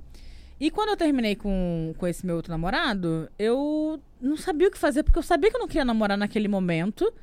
E eu queria aprender a sobreviver sem uma, uma pessoa. E aí eu tinha um livro lá em casa, que eu não vou falar o nome aqui, mas era um livro que se propunha ser um manual também para pessoas sol mulheres solteiras e tal. E quando eu abri, só tinha novamente coisas de como se preparar para o próximo relacionamento, como escolher o próximo cara. Eu falei, mano, não é isso que eu quero saber agora. Eu quero saber como é que eu sobrevivo num domingo. Como é que eu começo a fazer as coisas sozinha sem me sentir uma fracassadona, sabe? E aí eu fui descobrindo como se fazia isso. E eu fui escrevendo esses pequenos ensaios a respeito do que eu tinha aprendido. Então, tipo, é realmente um guia muito prático. A primeira edição, que é a edição online, a primeira que eu fiz, tem até assim, receita básica pra você fazer feijão se você não sabe. Porque tem um outro detalhe que é: eu sempre namorei e eu sempre fui muito privilegiada. Então, eu, eu sempre tive ajuda dos caras pra fazer as coisas dentro de casa, ou da minha mãe, do meu pai, e aí eu me vi uma mulher solteira, dura e sem a mínima noção do que, que ia fazer. Eu não podia chamar uma empregada pra arrumar minhas coisas, uma cozinheira pra fazer minha comida, não podia comer fora todo dia, então eu tinha que aprender a fazer as coisas. E então eu, eu sabia o quão trabalhoso tinha sido aprender aquilo tudo, né? Então, tem dica de tipo como você sai da casa dos seus pais, que pra mim foi um trauma, não foi exatamente quando eu tava solteira, mas pra mim foi difícil e eu aprendi muita coisa vivendo em república. Já dividi apartamento com mulher, já dividi com homem, já dividi com casal um apartamento. É, já morei em kitnet, agora moro num apartamento com, com dois quartos. Yes, vida tá boa. Aí sim. Mas- E o, nome, o nome disso é sucesso, Daniel. É isso. A, a Babu tá mudando de apartamento de acordo com a conta bancária. Ano passado mudou, esse ano mudou de novo. Ano que vem tem piscina nessa porra, jacuzzi os caralho. Limpa, piscina limpa. Mano, limpa, gente pelada, mas aciada. É. Vai ser incrível. Caralho, que bom, né, mano? Sim, graças a Deus. E, e, é- e- e o livro é basicamente isso. É tipo, eu falei, cara, aprendi essas coisas, sempre gostei de escrever. Eu queria o livro sim como um produto. Eu falei, isso é um produto legal. Isso é uma coisa que eu posso realmente vender. Porque eu não fui. Não tenho a pretensão de ser uma. Nossa, uma grande autora, mas eu sei que eu consigo escrever de uma maneira que. leve. Eu sempre tive essa capacidade, eu sempre escrevi. Tá. Falei, não, eu- passa rápido quando eu escrevo. E o livro, o feedback que eu tenho recebido é justamente esse, que tá todo mundo começando a ler e indo numa tacada só direto, e se divertindo e aprendendo coisas, e pra mim esse é o melhor feedback que eu podia receber. E se eu quiser adquirir o livro de Babu Carreira, o que, que eu devo fazer? Adquirir é um termo que eu gosto Adquirir. muito. Você precisa ir É. no site da editora, que é a Bendita Editora, mas tem o link lá no meu, no meu Instagram, na bio. E é aquilo, ele é direcionado prioritariamente para mulheres solteiras e para mulheres totalmente. Inclusive, isso foi uma coisa que eu fui descobrindo ao longo do livro, porque eu queria fazer um guia prático de vida adulta, mas eu não sabia para quem. E aí eu escrevia meio. Uma das piores coisas da revisão foi mudar tudo para falar no feminino, porque eu falei, não, eu vou falar só com mulheres, eu vou falar no feminino esse livro. E o homem que se sentir com a masculinidade ofendida por causa disso, um abraço, vai pra terapia. E, mas ainda assim, tipo, o meu primeiro revisor foi um amigo meu, o Fábio, que eu menciono no livro. E ele falou, puta, eu queria ter lido esse livro quando eu era jo- mais jovenzinho, quando eu tava começando a sair de casa, porque eu ia ter me poupado muito estresse. Então, outro feedback hora, legal, né? hora, Sim. Porque eu acho que é isso. Eu, eu direciono pra mulheres porque é com quem eu sei que vai ter uma dúvida parecida comigo se teve uma história de vida parecida com a E minha. tem problemas muito específicos que às vezes homens não têm, né? Então, Sim. por ser mulher, você tem, você tem outras questões Exatamente. que tipo, não eu tive. Eu tenho A maioria dos capítulos tem dica de segurança. Então tem dica de segurança pra viajar sozinha, dica de segurança pra sair na balada sozinha, dica de segurança pra receber prestador de serviço em casa. É, dicas pra você não ser engabelada em relação ao, ao orçamento de profissional de serviço, porque a maioria vê mulher e aí tenta cobrar mais caro, tenta passar a perna. A é, mulher no mecânico as- é, né? É, uma de lei, sabe? Às vezes Cara. tenta passar uma cantada, você fica numa situação super desconfortável. Então, tipo, o livro é realmente, tipo, não, vem, vem aqui, não tenha medo de fazer essas coisas, porque o objetivo do livro é. Você quer ter um relacionamento? Não tem problema nenhum. Não é um livro anti-relacionamento. Ele é um livro anti-relacionamento merda. Não fica com alguém porque você não sabe fazer as coisas direito. Fica com alguém, não fica com alguém porque você precisa de alguém. Fica com alguém porque é legal, que você você não ter quer estar é, alguém. você não ter motivo nenhum pra não terminar com uma pessoa, sabe? Tipo assim, ah, eu não quero terminar com ele porque eu não consigo me imaginar sozinha, não. Eu não quero terminar com ele porque eu adoro estar ao lado dele, porque ao lado dele ou ao lado dela é muito divertido. E não porque, ai, como é que vai ser? Como é que eu vou. fa-" Você vai aprender, você é capaz. Uma mulher não é nada diferente de qualquer homem medíocre que você namora, sabe? É só, um, é só, um, só tem um peru, não tem nada diferente. Ele só tem peru e autoestima. Autoestima você consegue também. E bota autoestima nisso, hein? O peru às vezes pode não ser grande, mas autoestima, Autoestima meu imensa. amigo, é uma coisa impressionante. Queria falar também do outro podcast, cara. Que, porra, o biscoito, ele ficou grandinho, né? Uhum. Ficou. Tipo, rolou. Tem rolado muito bem, né? Uhum. Biscoito, porque você que é né, analfabeto digital, é o, prime é o primeiro podcast É bissexual. o primeiro podemos dizer? podcast bissexual do Brasil. Muito legal, hein? Sim, sim, sim, sim, sim. Cara, o biscoito foi. Biscoito. Biscoito foi uma proposta despretensiosa, porque na época eu não tava trampando com muita coisa também. A Giovana Fagundes me apresentou o Gui. Falou, tem amigo meu que quer fazer um podcast sobre sexualidade, você tá afim? Eu falei, "É, tô afim. Tô afim. Nunca falei muito sobre isso. E quando a gente sentou pra conversar, a gente descobriu que a gente tinha as mesmas questões. A gente falou assim, nossa, a gente tem as mesmas questões, você é menino, eu sou menina, a gente é bissexual, você é de Florianópolis, eu sou do Rio de Janeiro, a gente trabalha em coisas diferentes, a gente tem as mesmas questões. Nossa, a chance de muitas pessoas terem as mesmas questões é muito alta. Quando chegou a Tati, que já ia entrar no projeto com o Gui, e a gente sentou pro primeiro, pra, pela primeira vez, já foi muito fluido, sabe? Porque eu acho que uma das coisas essenciais pra nossa conversa acontecer é que são três pessoas muito abertas e totalmente sem vergonha, sem pudores e com desprendimento social assim muito alto. Então a gente sentou, começou a falar das coisas da vida. Eu tava um pouquinho drogada nesse dia. Levemente intoxicada ali. É, Narcótico, mas- um abraço aí que- pra narcóticos. Não, e inclusive eu nunca. Eu, eu não sou uma pessoa drogada. Eu não costumo fumar droga. Mas nesse dia, por algum motivo, eu tava com uma colega minha de elenco de outra coisa. Aí eu falei, tem que gravar um podcast? Não, tô um negócio aí. Eu falei, ah, não, vou dar um pito só.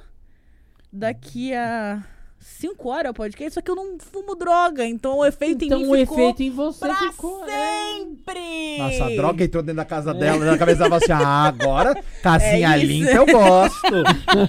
daqui eu não saio, daqui ninguém me tira.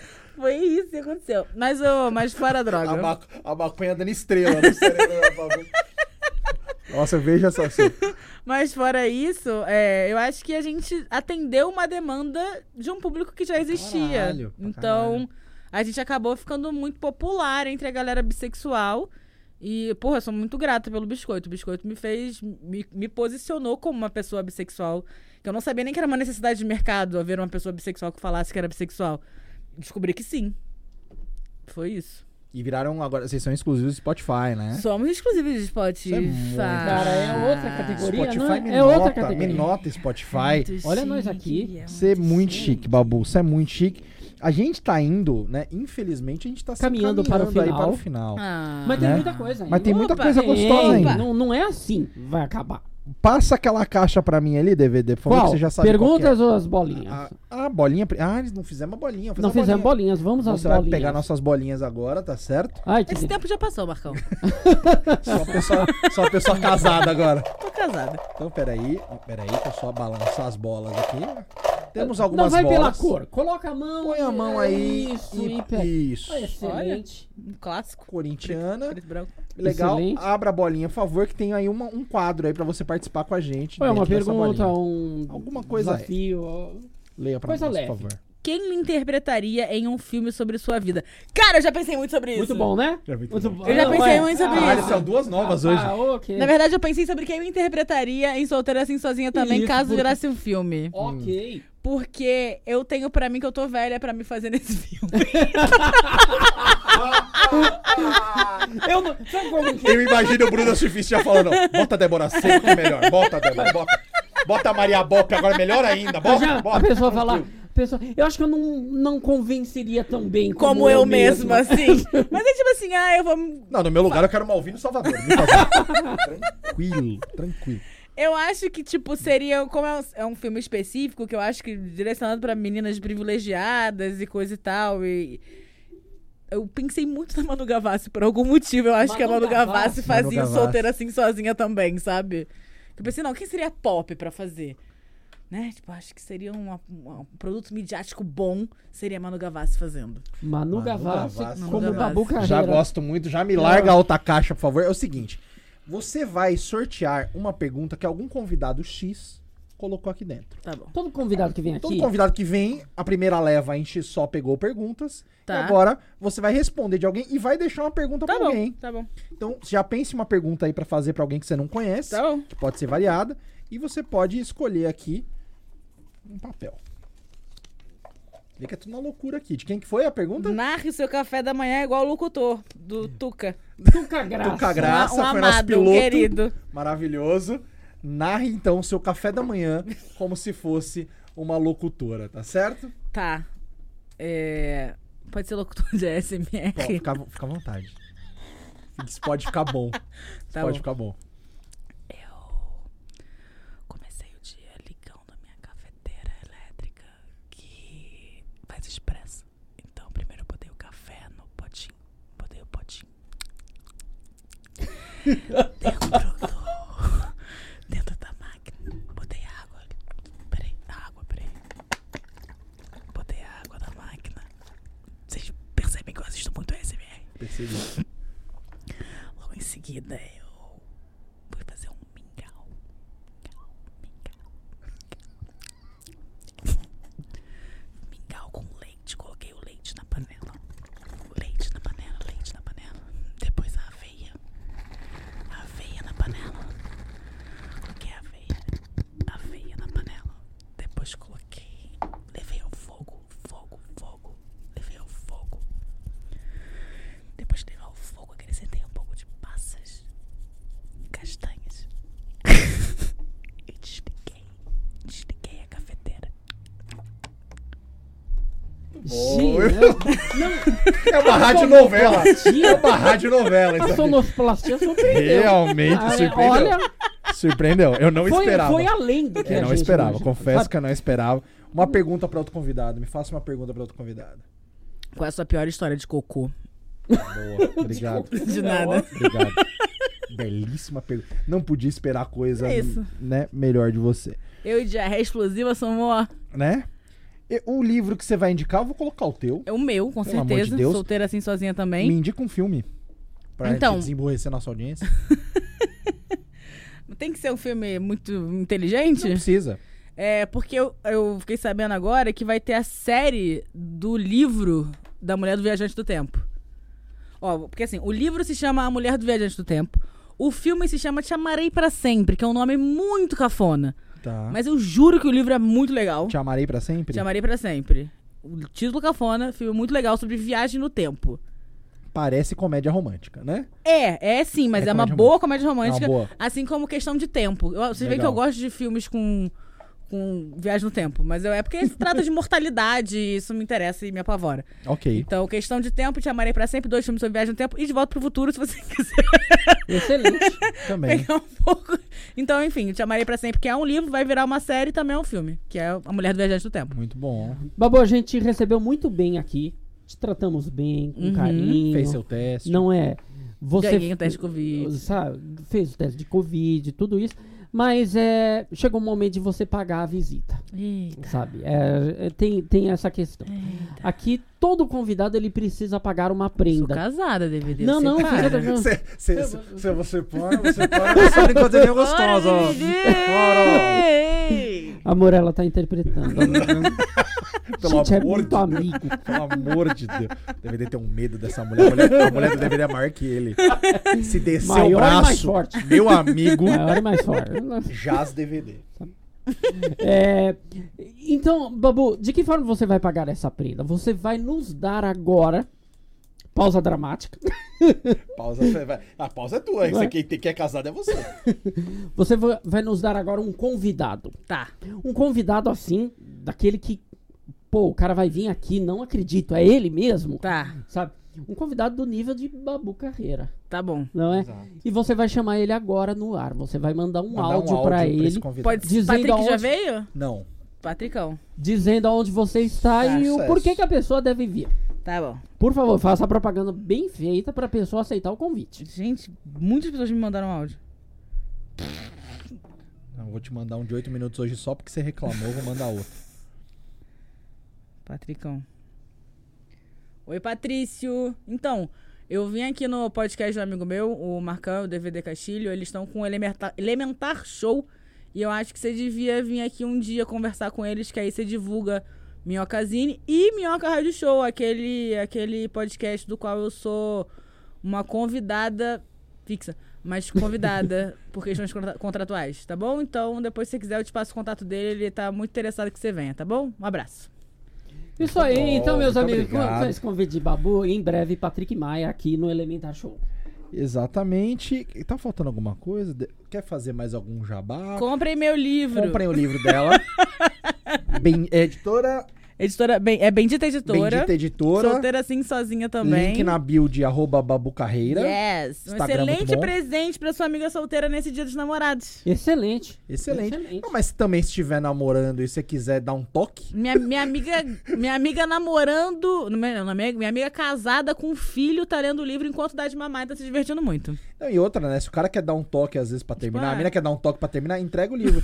Nossa, solteira, fala assim, "Hum, acho que sim. Uma Tô sugestão. estudando aqui, Entendeu? ó. Tô estudando. E você solta ali, pode ser uma boa pra também não deixar desamparada. Pode ser. Entendeu? Você vai lá, termina com a pessoa, dá Toma o livro, aqui, é isso. Mas não vou Tranquilo. te deixar sozinho nessa. Tem o livro da Babu. fica tudo certo. Babu, obrigado demais de você ter vindo, Imagina, obrigada a vocês. Ai, que né? alegria. Todo um- toda uma história, coisa louca. É, antes de terminar, então, quem sempre pergunta pra todo mundo, qual que é o teu maior sonho hoje? O maior sonho hoje é meu livro virar filme. Sério. Meu livro Excelente. virar filme ou série. Vamos fazer um corte, então. Convida a Manu Gavassi. Manu, eu acho que meu filme ia bombar com você fazendo. É isso. Você é- tem o perfil perfeito pra ser uma solteira em busca da sua própria autonomia. É isso. A gente vai cortar esse negócio, vai postar com o Manu Gavassi, hashtag o cacete. Vamos fazer é chegar isso. esse vamos negócio fazer chegar nela. esse negócio nela. Muito obrigado, obrigado, DVD. Ah, mais um excelente elementar. Delicinha. Elementar que semana que vem tem mais. Se inscreve nessa bagaça. Tem o Apoia-se, tem o PicPay. é, curte, compra essa porra toda aí e sigam esta maravilhosa. O canal dela vai estar aí no negócio aí na descrição. Até semana que vem. Um abraço. Muito obrigado. Ai,